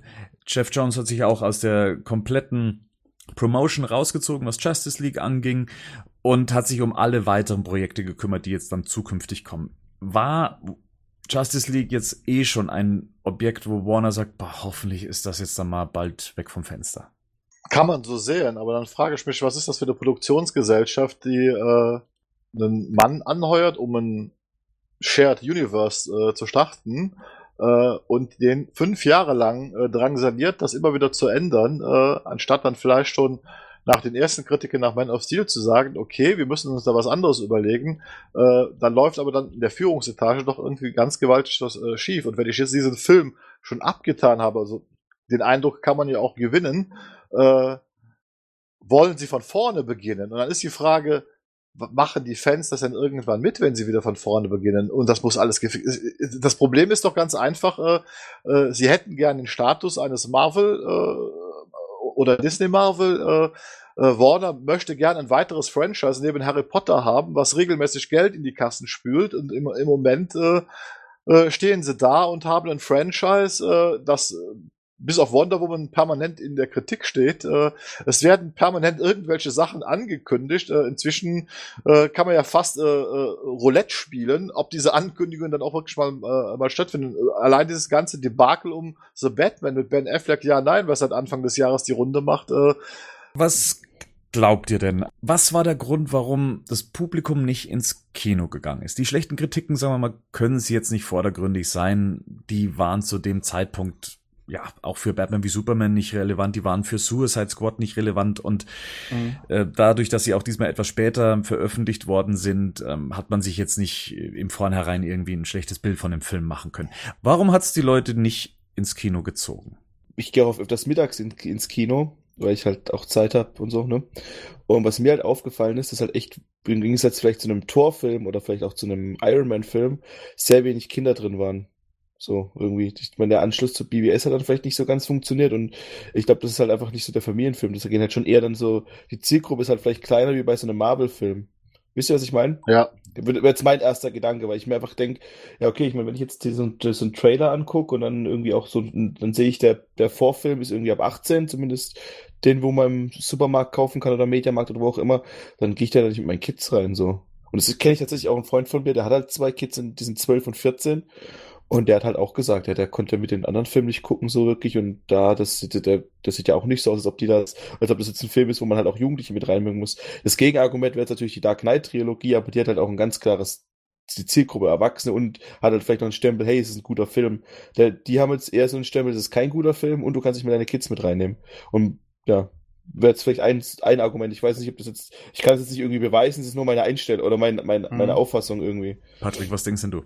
Also ich denke, dass ein großer Grund auch Tor gewesen ist, weil wir, wenn wir uns die Zahlen von Tor anschauen, performte sau stark in Amerika und äh, ich glaube einfach, dass ähm, ein bunter Film, Superheldenfilm äh, gerade ähm, ein bisschen abgedeckt wurde von Marvel und die Leute auch von den Trailern teilweise nicht so überzeugt wurden. Also dass sie gesagt haben, den muss ich unbedingt sehen und ähm, von daher denke ich, dass ein Grund der fehlende Bass war, der halt, der zwar da war, aber nicht so stark wie beispielsweise Batman vor Superman. Zweiter Grund, dass Thor overperformt. Und dritter Grund, dass einfach viele auch vielleicht von Batman vor Superman ähm, eher so gemischte Gefühle haben und gesagt haben, hm, der war mir vielleicht zu düster oder wie auch immer. Der kam ja auch generell nicht so gut an. Ähm, ich denke, das sind diese drei Gründe, die ich jetzt so hm rausreißen würde, genau. Ja, jetzt muss man sagen, Justice League. Ja, das ist Batman, Superman, Wonder Woman, die super erfolgreich dieses Jahr im Kino lief. Cyborg, Flash, ähm, Aquaman, Mara, Figuren, die die Amerikaner ja eigentlich auch sehen wollen. Wie gesagt, die wachsen mit diesen Comics auf. Das ist viel stärker verbandelt mit deren, ihrer Geschichte ähm, und ihrer Popkultur als hier in Deutschland jetzt zum Beispiel. Henning, kann es dann wirklich sein, dass Batman wie Superman viel mehr kaputt gemacht hat, als man bislang angenommen hat? Das ist eine interessante Frage. Ich glaube schon. Ich glaube schon, dass das auf jeden Fall ein Einflussfaktor ist, weil ich glaube schon, dass da einige Fans, ähm, die mit der Ausrichtung jetzt nicht so viel anfangen können, vielleicht gesagt haben, okay, Justice League lassen wir aus, das geht in eine ähnliche Richtung. Ähm, wobei ich mir auch gleichzeitig die Frage stelle, ob wirklich Fans der Figuren sagen würden, yo, ich bin jetzt mit der Ausrichtung nicht zufrieden, ich gucke mir den Film jetzt gar nicht an, weil ich selber würde ja mir den Film trotzdem angucken. Ähm, einfach um zu sehen, geht diese Ausrichtung weiter oder nicht, weil das Interesse an den Figuren ja trotzdem da ist. Ich weiß jetzt nicht ganz genau, wie stark ähm, der Film außerhalb der, der USA eingespielt hat. Ich glaube, innerhalb der USA war es ja auch nicht so gut. Ähm, außerhalb der USA ist, glaube ich, für mich auch nochmal so das Problem. Ich weiß gar nicht, ob Justice League halt so vielen Leuten tatsächlich ein Begriff ist. Darf ich mal was äh, im Raum schmeißen? Also ja, ja, bitte, Gerd, entschuldige bitte, dass wir dich links liegen haben lassen. nee, jetzt mal äh, mhm. äh, im Ernst. Du hattest gerade Heading so eine etwas provokante Frage gestellt. Da ist, äh, ich würde mal ein bisschen zurückprovozieren. Äh, ich glaube, das Hauptproblem, was Justice League hatte, weil man hat ja in der ganzen Promotion und auch im Marketing äh, sich bis zum Schluss zurückgehalten, äh, auch mit dem Social Media Embargo. Man wollte ja bis zum Schluss ähm, ver, äh, verhindern, dass das zu schnell äh, publik wird. Und ich glaube, den größten Kritikpunkt, den Justice League äh, einstecken musste, ist, nachdem die ersten sogenannten positiven Meinungen, die wir ja immer zuerst mal rausgingen, äh, sich herauskristallisiert haben, dass die meisten Leute den Film weder wirklich schlecht noch wirklich gut finden. So, sondern dass dieser Film was äh, also einfach tatsächlich belanglos geworden ist. Batman vor Superman und hat die Fans gespalten, hat die Leute zum Diskutieren angeregt. Man kann über diesen Film diskutieren ohne Ende, aber der hat nichts kaputt gemacht. Und es gibt viele Leute, haben auch bei uns im Forum wie Eddie the Dark Masked Man, die erst durch Man of Steel und Batman for Superman auf Superman aufmerksam geworden sind, die auch von diesem Film enttäuscht waren. Und sie waren enttäuscht, weil das alles so belanglos war, weil es halt nicht mehr angeschlossen hat. Und ich glaube, das ist das Problem von Justice League. Es hat sich wahnsinnig schnell rumgesprochen. Die positiven Kritiken so, sind halt eher ja. mittelmäßig, so nach dem Motto, hm, ja, das ist weder Fisch noch Fleisch. Er ist nicht richtig Marvel, er ist aber auch nicht mehr richtig DC, er ist einfach so gar nichts mehr. Ja, das, da, da zweifle ich dran. Also Batman wie Superman hat nur schlechte Kritiken bekommen. Ja, wir erinnern uns, da war mal so im 20er-Bereich. Ähm, und, und das recht offensichtlich und sehr laut. Das heißt, da müssten eigentlich die Leute eher Abstand nehmen. Äh, ich ich glaube auch nicht, dass es sich so schnell rumspricht, dass ein Film mittelmäßig ist. Die Leute finden es vielleicht sogar noch okay, wenn es mittelmäßig ist. Am ersten Wochenende müssen Leute Bock haben, ins Kino zu gehen. Und sie hatten anscheinend keinen Bock, ins Kino zu gehen. Man darf nicht vergessen, die Kinogänger funktionieren nicht wie wir, wir die auf jeder Online-Seite unterwegs sind, die bei Facebook gucken, die bei Rotten Tomatoes rumlungern, sondern anscheinend haben die Leute keinen Bock gehabt, an diesem ersten Wochenende in Justice League zu gehen. Und nochmal, wir sprechen hier jetzt nicht von den 103 Millionen, die Wonder Woman hatte am, am ersten Wochenende, was jetzt auch, sagen wir mal, äh, für die Größe, ja, man sich vielleicht anders erwartet hätte. Ähm, äh, Batman wie Superman 166 Millionen. Und da haben die Leute damals schon gesagt, hier, der müsste eigentlich 200 Millionen einspielen am ersten Wochenende. Mhm. Warum, warum ist, ist, ist das tot? Hat dieses, hat das Justice League Universum nicht funktioniert? Also generell, und, den Aufbau, den ja. DC jetzt haben wollte, ist der jetzt damit auch tot? Haben die Leute kein Interesse dran? Sind sie müde? Vielleicht noch mal ganz kurz, ähm, über welche Kritiken reden wir denn jetzt eigentlich überhaupt? Das müssen wir vielleicht auch noch mal differenzieren. Also, weil ich glaube, ähm, wir jetzt, was Bernd gerade richtig gesagt hat, wir lesen ja schon relativ ja. viel Sachen und da sind auch viele Sachen dabei, die als Zielgruppe ganz klar auch die Fans hat. So, ähm, weil wenn ich jetzt mal so die allgemeinen Pressekritiken mir vor Augen führe, weiß ich nicht, FAZ, Zeit etc., die waren vernichtend schlecht. Also da waren ja. Kritiken dabei, die haben den Film in der Luft zerrissen so. Also die waren wirklich richtig unterirdisch. Ne? Aber da ist halt auch wieder der Punkt, so wenn man, das ist auch von Zielgruppe zu Zielgruppe anders. Und wenn du jetzt zum Beispiel mal die ganzen YouTuber anguckst, die den Film reviewed haben, gerade die amerikanischen, weiß nicht, ob er Jeremy Jans oder Chris Duckman Och, oder ja. und die fanden ihn zum Beispiel mich alle gut. So gut, die haben ihm alle so zwischen einer 1 und einer zwei Minus gegeben, so. Aber wenn man sich jetzt mal generell fragt, äh, vielleicht ist es auch einfach, wo ich immer denke, äh, vielleicht wollte Warner auch einfach zu viel. Ich glaube immer noch, weil du sagtest, Bernd sagte jetzt ein Filmuniversum aufbauen. Das Problem ist, ein Filmuniversum in drei Filmen. Marvel hat, bevor es Avengers gebracht hatte, fünf Solo-Filme gehabt. Zwei Iron Man, ein Hulk, ein Thor und ein Captain America. Und dann kam Joss Whedon mit Avengers. Äh, Marvel hat auch in Kauf genommen, dass äh, der, der Hulk mit Edward Norton weitaus weniger Geld machte. Captain America ist damals in Übersee auch nicht gut gelaufen. Auch der erste Tor ist nicht so prall gelaufen. Also sie hatten vor allem Iron Man, der weltweit eingeschlagen ist. Und dann hatten sie Avengers. Und jetzt plötzlich, muss man sich das mal vorstellen, also Charaktere, die auch in Deutschland nicht beliebt waren, wie Thor und Captain America, nach Avengers mit dem zweiten Captain America äh, Winter Soldier, wurden auch in Europa, in Deutschland Einnahmen generiert der zweite Tor noch nicht, aber jetzt Tor Ragnarok, also ein Held aus der, quasi schon aus der C-Reihe bei Marvel, der erst mal unter ferner lief, macht plötzlich auch in Deutschland äh, die Box-Office-Spitzenposition äh, äh, be bekommt der. Liegt es vielleicht einfach daran, dass Marvel den längeren Atem hat und dass Warner vielleicht zu schnell zu viel wollte? Naja, ich würde halt, der, der Unterschied vielleicht auch wäre mal ein bisschen, dass halt damals die Produktionskosten nicht so hoch waren wie jetzt bei dem Justice League-Film und dass halt auch wirklich die trotzdem zugänglicher sind, so muss man halt schon sagen. Das sind halt zugänglichere, leichtere Filme und ich glaube halt wirklich, also gerade in Amerika, ich kenne es halt von meiner Family dort halt, dass es, also so Kino gehen ist halt schon so ein komplettes Familiending und keiner meiner, von meiner Familie war nicht mal, ich glaube, in Wonder Woman waren sie zusammen. Aber weil der aber auch ein anderer Film ist so. Aber jetzt hier gerade diese, diese, die, also würdet ihr mit euren Kids in Justice League gehen? Also in Justice League noch am ehesten. Aber, am ehesten vielleicht noch, aber auch da, wo man dann auch schon sagen würde, ja, okay, aber dann gehe ich doch vielleicht doch lieber ein Tor Aber, so, aber, also, aber Warner wusste doch, Warner hat doch in Auftrag gegeben, Warner wollte doch ein erwachsenes Superhelden-Universum haben, weil sie Dark, weil die Dark Knight-Trilogie funktioniert. Das waren Filme für Erwachsene und Man of Steel und Batman vs Superman, vor allem im Ultimate Cut mit einem R-Rated-Rating, sind ja ganz klar auf Erwachsene gemünzt. ja, aber da liegt ja das Problem der Geschichte. So. Ja, Also, aber sie wollten das doch. Sie hätten es doch nach Man of Steel sofort beenden können. Sie hätten Man of Steel, der nur moderates Box Office hat, hätten sie sagen können, okay, das ist für diese Art von Helden nicht die Form, die offensichtlich angenommen wird. Und sie haben es trotzdem Naja, weitergemacht. Ich, ich glaube einfach, sie haben es anders gesehen. Ich glaube einfach, sie wollten dann Batman dazu packen, ähm, um das dann noch weiter nach oben zu hieven. Sie dachten, Batman alleine wird's schon rausreißen.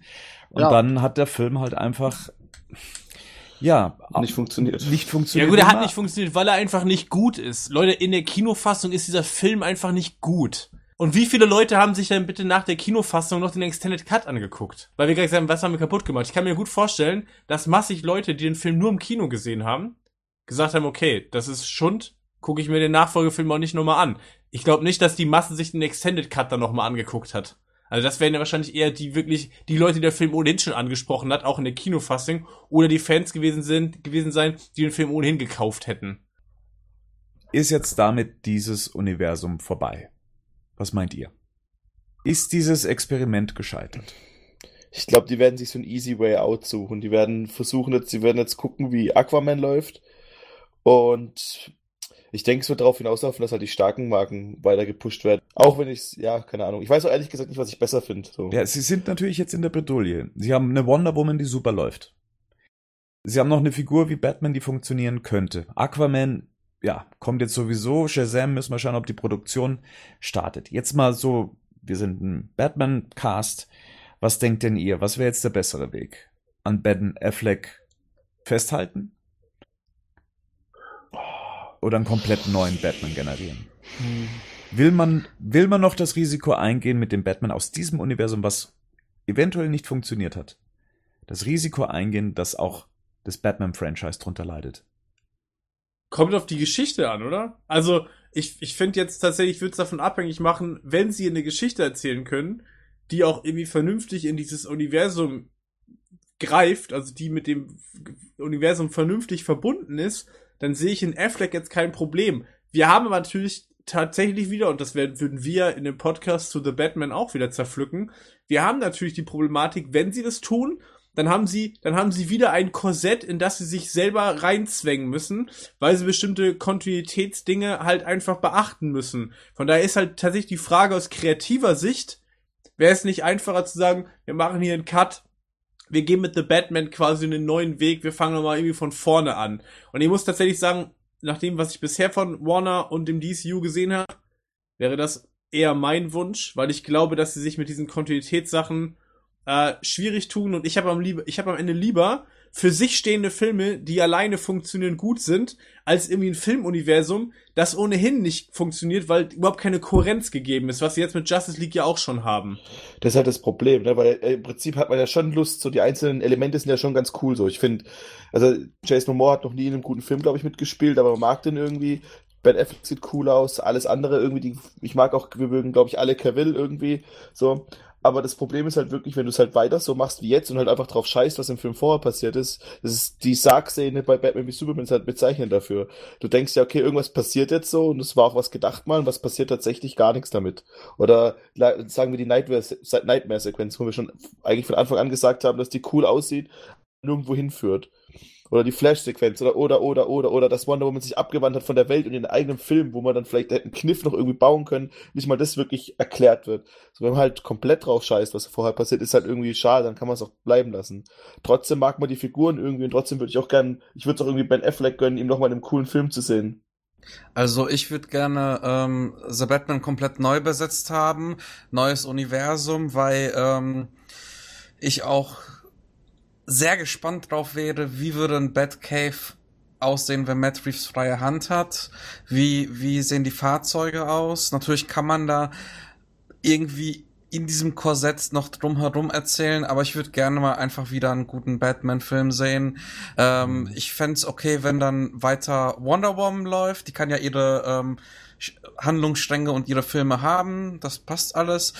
Ähm, und Aquaman muss man noch schauen.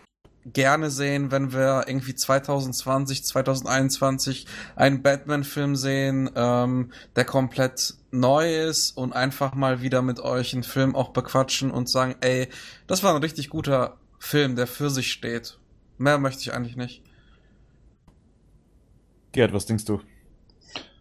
Das ist eine schwierige Frage. Ich mag natürlich Ben Affleck als Batman, ne? bin aber inzwischen auch äh, der Meinung, ähm, äh, dass man wahrscheinlich besser neu anfängt. Also auch mit einer neuen Besetzung, also dass Matt Reeves wirklich einen anderen nimmt und versucht, ähm, da erstmal ein eigenes Batman-Universum zu schaffen, was funktioniert. Äh, weil es ist eine starke Marke, das ist ein guter Regisseur. Ich glaube auch, wenn der da freie Hand bekommt, dass er da wirklich was zaubern könnte. So eine Art Gegenentwurf zu Nolans realistischem Batman, der vielleicht ein bisschen mehr in den Comics verhaftet ist, dass man halt auch ein Comic-Universum äh, darauf aufbauen kann, würde ich bevorzugen. Ich glaube auch, dass Warner, jetzt denke ich mal, Anfang nächsten Jahres, dann wird halt abgerechnet und dann wird halt geschaut, äh, vielleicht dann auch ein paar Projekte noch zurückzieht, die man jetzt angekündigt hat, äh, weil sie wahrscheinlich auf die Budgets achten würden. Ich denke mal, so ein Batman-Film, der ist, äh, wird keine 300 Millionen Dollar kosten verpulvern, den kann, den kann man wahrscheinlich billiger realisieren. Und wenn das wirklich so ein äh, Film-Noir-Crime-Thriller wird, äh, wäre das mal was Neues, würde ich sehr gerne sehen, würde ich ihn wünschen. Wonder Woman hat schon jetzt als Solo-Film eigentlich außer am Anfang diesen Brief von Bruce Wayne mit dem Foto keine Verbindung mehr zu dem Universum. Also da kann auch die Fortsetzung jetzt kommen. Äh, aber auch die braucht halt eine starke Story, ein starkes Drehbuch. Zumindest Patty Jenkins ist mit dabei, äh, dass wir da weiter aufgehen. Aquaman, James Wan ist ein vernünftiger Mann, ein guter Mann. Dem traue ich auch einiges zu. Da muss man jetzt einfach abwarten, inwiefern diese ganze Geschichte noch mit diesem Universum verwoben ist oder ob das jetzt auch dann nachher für sich schon stehen kann und ob die Figur auch angenommen wird. Ja. Und dann muss man mal schauen. Aber Batman würde ich mir tatsächlich auch jetzt eine Neubesetzung wünschen. Einen neuen Start mit einem neuen Batman, äh, einem neuen Regisseur, der mit neuen Ideen da dran geht. Ja, so geht's mir auch. Ich ähm, möchte eigentlich nicht, dass dieses Universum aus Justice League äh, künftig meinen Batman beeinflusst und ja, da etwas draus zaubert, was ich einfach nicht sehen möchte. Nach Justice League bin ich tatsächlich etwas arg müde.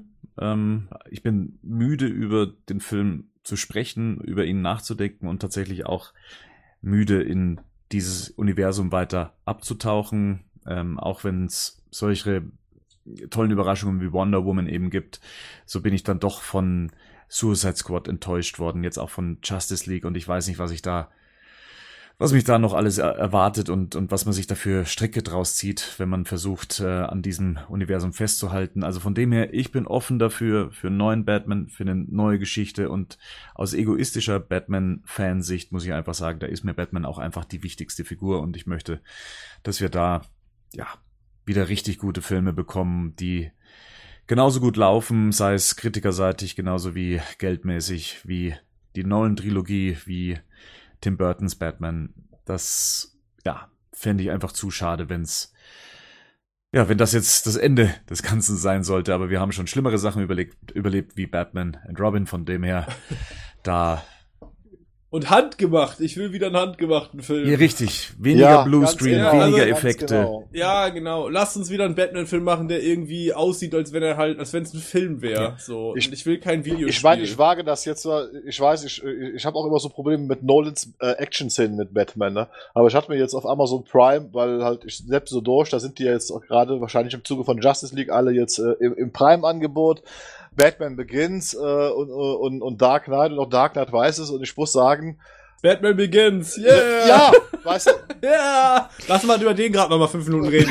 ja, ich Spaß. Okay. Das ist so geil, wie die Vogelscheuche vom Pferd ich, ha, ich habe mit dem echt, echt gedacht, was, was verdammt nochmal gute Standarbeit ausmachen kann. Und wenn man Batman richtig in Szene setzt, dann braucht er auch nicht diese Arkham-Akrobatik, äh, wie, wie Snyder sie zelebriert hat, sondern wenn ich vernünftig schneide, einen vernünftigen Stunt-Koordinator habe, kann ich auch so tolle Actionsequenzen handgemacht mit Batman machen. Das geht. Man muss es nur aber wollen. nicht beides. Ja, aber man kann auch beides haben. Komm schon, also was geht Ja, ab? kombinieren, also, aber da, da, steckt so viel Geld drin und der hat so viel, es gibt ja genug Leute, die da Bock drauf ja. haben und ich meine, Matt Reeves ist bestimmt nicht die schlechteste Wahl, ich weiß nicht, keine Ahnung, ich fand die Affenfilme aber jetzt auch nicht so übertrieben. Ich fand die schon gut, so, aber ich sage jetzt auch nicht, dass ich jetzt sage, ey, das sind die geilsten Filme, die ich je gesehen habe. Die sind schon okay, so, die haben aber auch Fehler.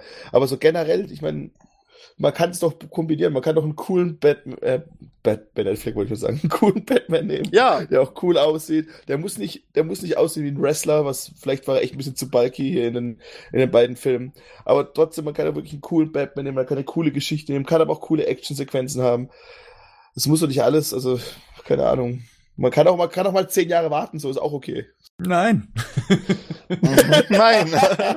Aber ich hätte jetzt auch nichts gegen eine Kampfszene im Zack Snyder-Style. Ganz und gar nicht. Wenn das im Film, wenn das im Film vorhanden ist, ist okay. Ich meine, die Szenen, die Batman hatte jetzt in, in Batman wie Superman, waren jetzt ja auch, da war CGI eigentlich nie ein Nee, Problem. so, CGI ist halt in Justice League ein Problem und in allen Filmen, die halt noch die einfach extrem viel irgendwie in diese fantastische Welt aufbauen, weil natürlich du brauchst dann diese Mhm. Effekte. Wenn du einen Steppenwolf hast, wir haben es ja drüber, wir haben drüber geredet, letztens ist einfach alles zu viel. Wir hatten bei Wonder Woman schon das äh, Thema, man wird diesen ganzen CGI-Schlachten auch irgendwann Ja. müde. So, weil du das halt einfach in gefühlt jedem Blockbuster hast du das jetzt mittlerweile.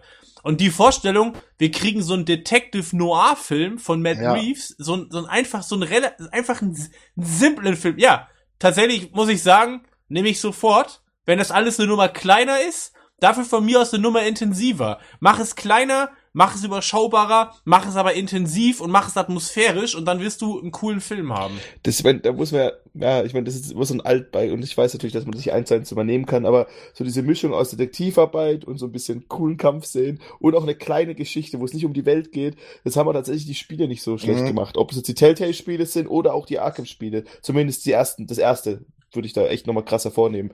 Weil es auch wirklich eine kleinere Sache ist und das passt halt zu Ich fand auch das erste Telltale-Spiel, das zweite habe ich noch nicht, äh, noch, noch nicht gespielt, habe ich noch keine Zeit, aber das erste fand ich von der Story, hatte ich gedacht, das wäre ein toller Batman-Film gewesen. Wenn man das als Film genommen hätte, wäre ich mit zufrieden. Hätte mir gereicht. Wäre absolut astrein. Aber hoffen wir das Beste. Was haltet ihr denn davon? Also, was tippt ihr denn? Wird äh, Shazam noch äh, produziert? Geht er tatsächlich im Januar am Start oder wird er gecancelt? Harter Themensprung. Ist mir echt Bums, glaube ich. Shazam, ey, komm schon, Shazam war schon immer unser Favorite. Okay, okay, okay. Also ich merke schon, ich glaube, zu Justice League ist jetzt erstmal alles gesagt. Ähm, aber das letzte Wort haben jetzt noch Sephiroth, Marc Boneberger und Simon Spindeldreier. Die haben auch noch eine Meinung und die gibt's nochmal Abspann zu hören. Vielen Dank schon mal dafür. Ähm, ihr merkt vielleicht, ich, meine Zunge ist inzwischen tatsächlich sehr, sehr müde, was die Besprechung von Justice League angeht. Deswegen möchte ich das jetzt hier an dieser Stelle auch beenden. Vielleicht an der einen oder anderen Stelle werden wir uns eh nochmal über den Film unterhalten, spätestens wenn der Film dann eben auf Blu-ray rauskommt, in welcher Fassung auch immer. Und dann haben wir nochmal Grund, uns über alles auszulassen, was den Film gut oder schlecht macht. Ich danke in die Runde. Mein Dank geht an Henning, Servus. an Gerd, Guten Abend und viel Spaß. an Patrick. Ciao, Bella. Hey, Rico. Adios. Ja, 40 miteinander. Danke, dass ihr zugehört habt. Bis zum nächsten Mal. Ciao. Servus.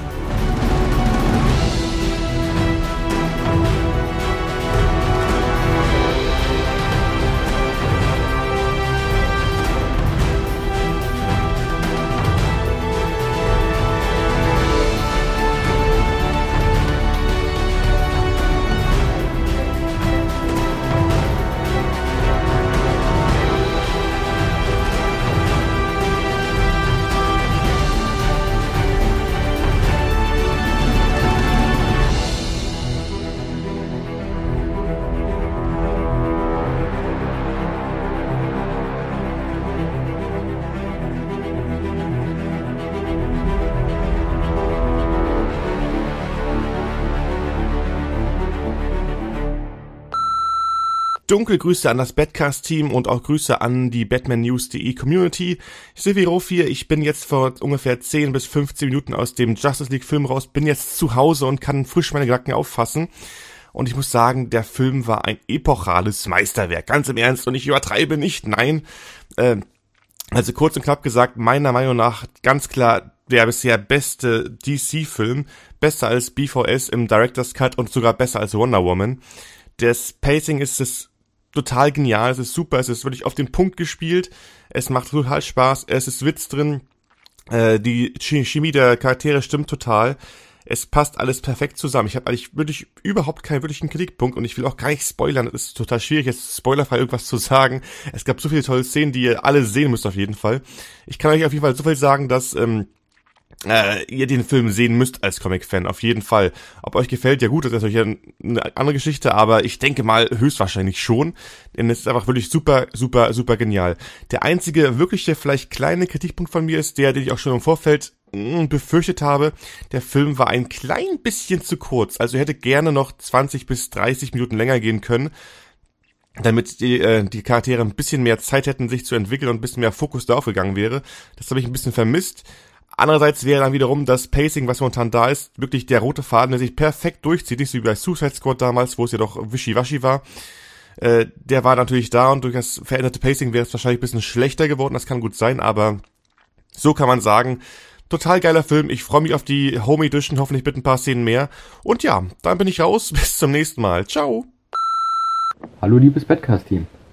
Liebe Grüße aus dem Saarland. Also, ich war am Freitag mit äh, sechs guten Freunden in Justice League. Und äh, der Film hat uns allen eigentlich gut gefallen. Ich hatte sogar ähm, einen guten Freund dabei, der ein großer Marvel-Fan ist. Und selbst ihm hat der Film gefallen. Sein einziger Kritikpunkt war Flash, weil er den Flash aus der Serie deutlich besser fand. Genauso wie eine andere Freundin von mir. Die konnten Ezra Miller als Flash gar nicht abhaben. Ähm, ich sag zu dem Film, äh, ich fand ihn eigentlich gut hat natürlich ein paar Schwächen, ähm, aber das sollte jetzt nicht das Filmerlebnis ruinieren. Ich fand auch das CGI besser als von vielen äh, andere, also wie viele andere behauptet haben. Ich fand Steppenwolf jetzt nicht so schlimm, wie jeder sagte, weil Thanos sieht auch nicht besser aus. Und ähm, ja, ich finde auf jeden Fall, dass sich der Kinogang lohnt und ich kann den Film jedem weiterempfehlen. Ähm, ich fand natürlich Batman klasse. Ben Affleck ist für mich der Batman schlechthin. Danach kommt Christian Bale. Ähm, und ich fand auch Aquaman klasse und so, also der ganze Cast fand ich eigentlich durchweg gut gecastet. Und das Einzige, was ich nicht gut fand, war das Score oder mittelmäßig, weil mir äh, eine, irgendwie kam mir vor, als ob Elfman ideenlos wirkte, dass er, er das alte äh, Batman-Theme wieder benutzt hat und viel zu wenig ähm, Zimmer zitiert hat. Und Zimmer hat halt bis jetzt in dem Universum sehr an dem Score mitgearbeitet. Ja, das fand ich ein wenig schade. Aber ja. Und ich habe mich natürlich sehr über die Post-Credit-Szenen gefreut. Und man merkt leider in der ersten Szene Nachdreh, ich sag nur Schnurrbart. Hallo lieber Bedcast, also hier ist Simon. Ich wollte mich also nur mal schnell melden mit meiner äh, Review. Ich fand den Film also was so richtig stark.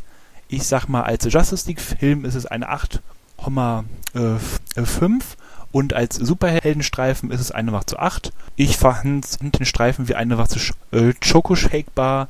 Es war alles lecker, es war alles was zu gut und dann gab es diese, diese ein, zwei Shakes, die waren was zu unglaublich. Haben beide mit einem gewissen Mann zu tun, ne, der nicht sofort da ist, äh, sag ich mal. Ja, aber insgesamt, ich bin total zufrieden. Ich verstehe die Kritiken nicht. Es gibt hier und da so kleine Sachen, aber nichts Großartiges. Sagst du, selbst die Effekte sehen in einer Szene mit ähm, Steppenwolf nicht so gut aus, aber ansonsten ist da alles äh, sowas ähm, klar. Steppenwolf, ne, der war, ja, also ich sag mal, war so gut genug. Also ich, also ich fand ihn nicht, also jetzt war so schlecht. Cyborg war super, also, also ich sag mal, sehr viele war so Emotionen. Ich fand, dass er richtig stark war, so aussah. Äh, Flash war äh, Fun, Wanderwoben äh, war richtig, ja, also war so gut. Batman, im Nachhinein ne, er hat gar nicht so viel gemacht, aber wenn er da war, also er sah ähm, ähm, super aus, gerade wenn er, also eben was Batman war und nicht ähm, ähm, Bruce Wayne. Aber auch, aber auch der Bruce Wayne war, ne, war, da war alles ähm, klar, die Reshoots, die also die fiel mir war so gar nicht auf. War so, also hier war so Aquaman, ne, er war nicht schlecht, aber er war nicht so stark, wie ich dachte. Mein, also was so Bruder, also was so war dabei, er ist großer Aquaman äh, Fan und er fand den war so cool, aber jetzt war es auch nicht mehr, aber den Streifen insgesamt also auch, äh, ja, also ähm, ähm, stark. Ja, okay, ne, ich danke euch für eure äh, Zeit und dann bis dann. Der Batman News Badcast ist ein Podcast-Projekt von Fans für Fans. Batmannews.de und der Badcast stehen nicht in Verbindung mit Warner Bros. oder DC Comics.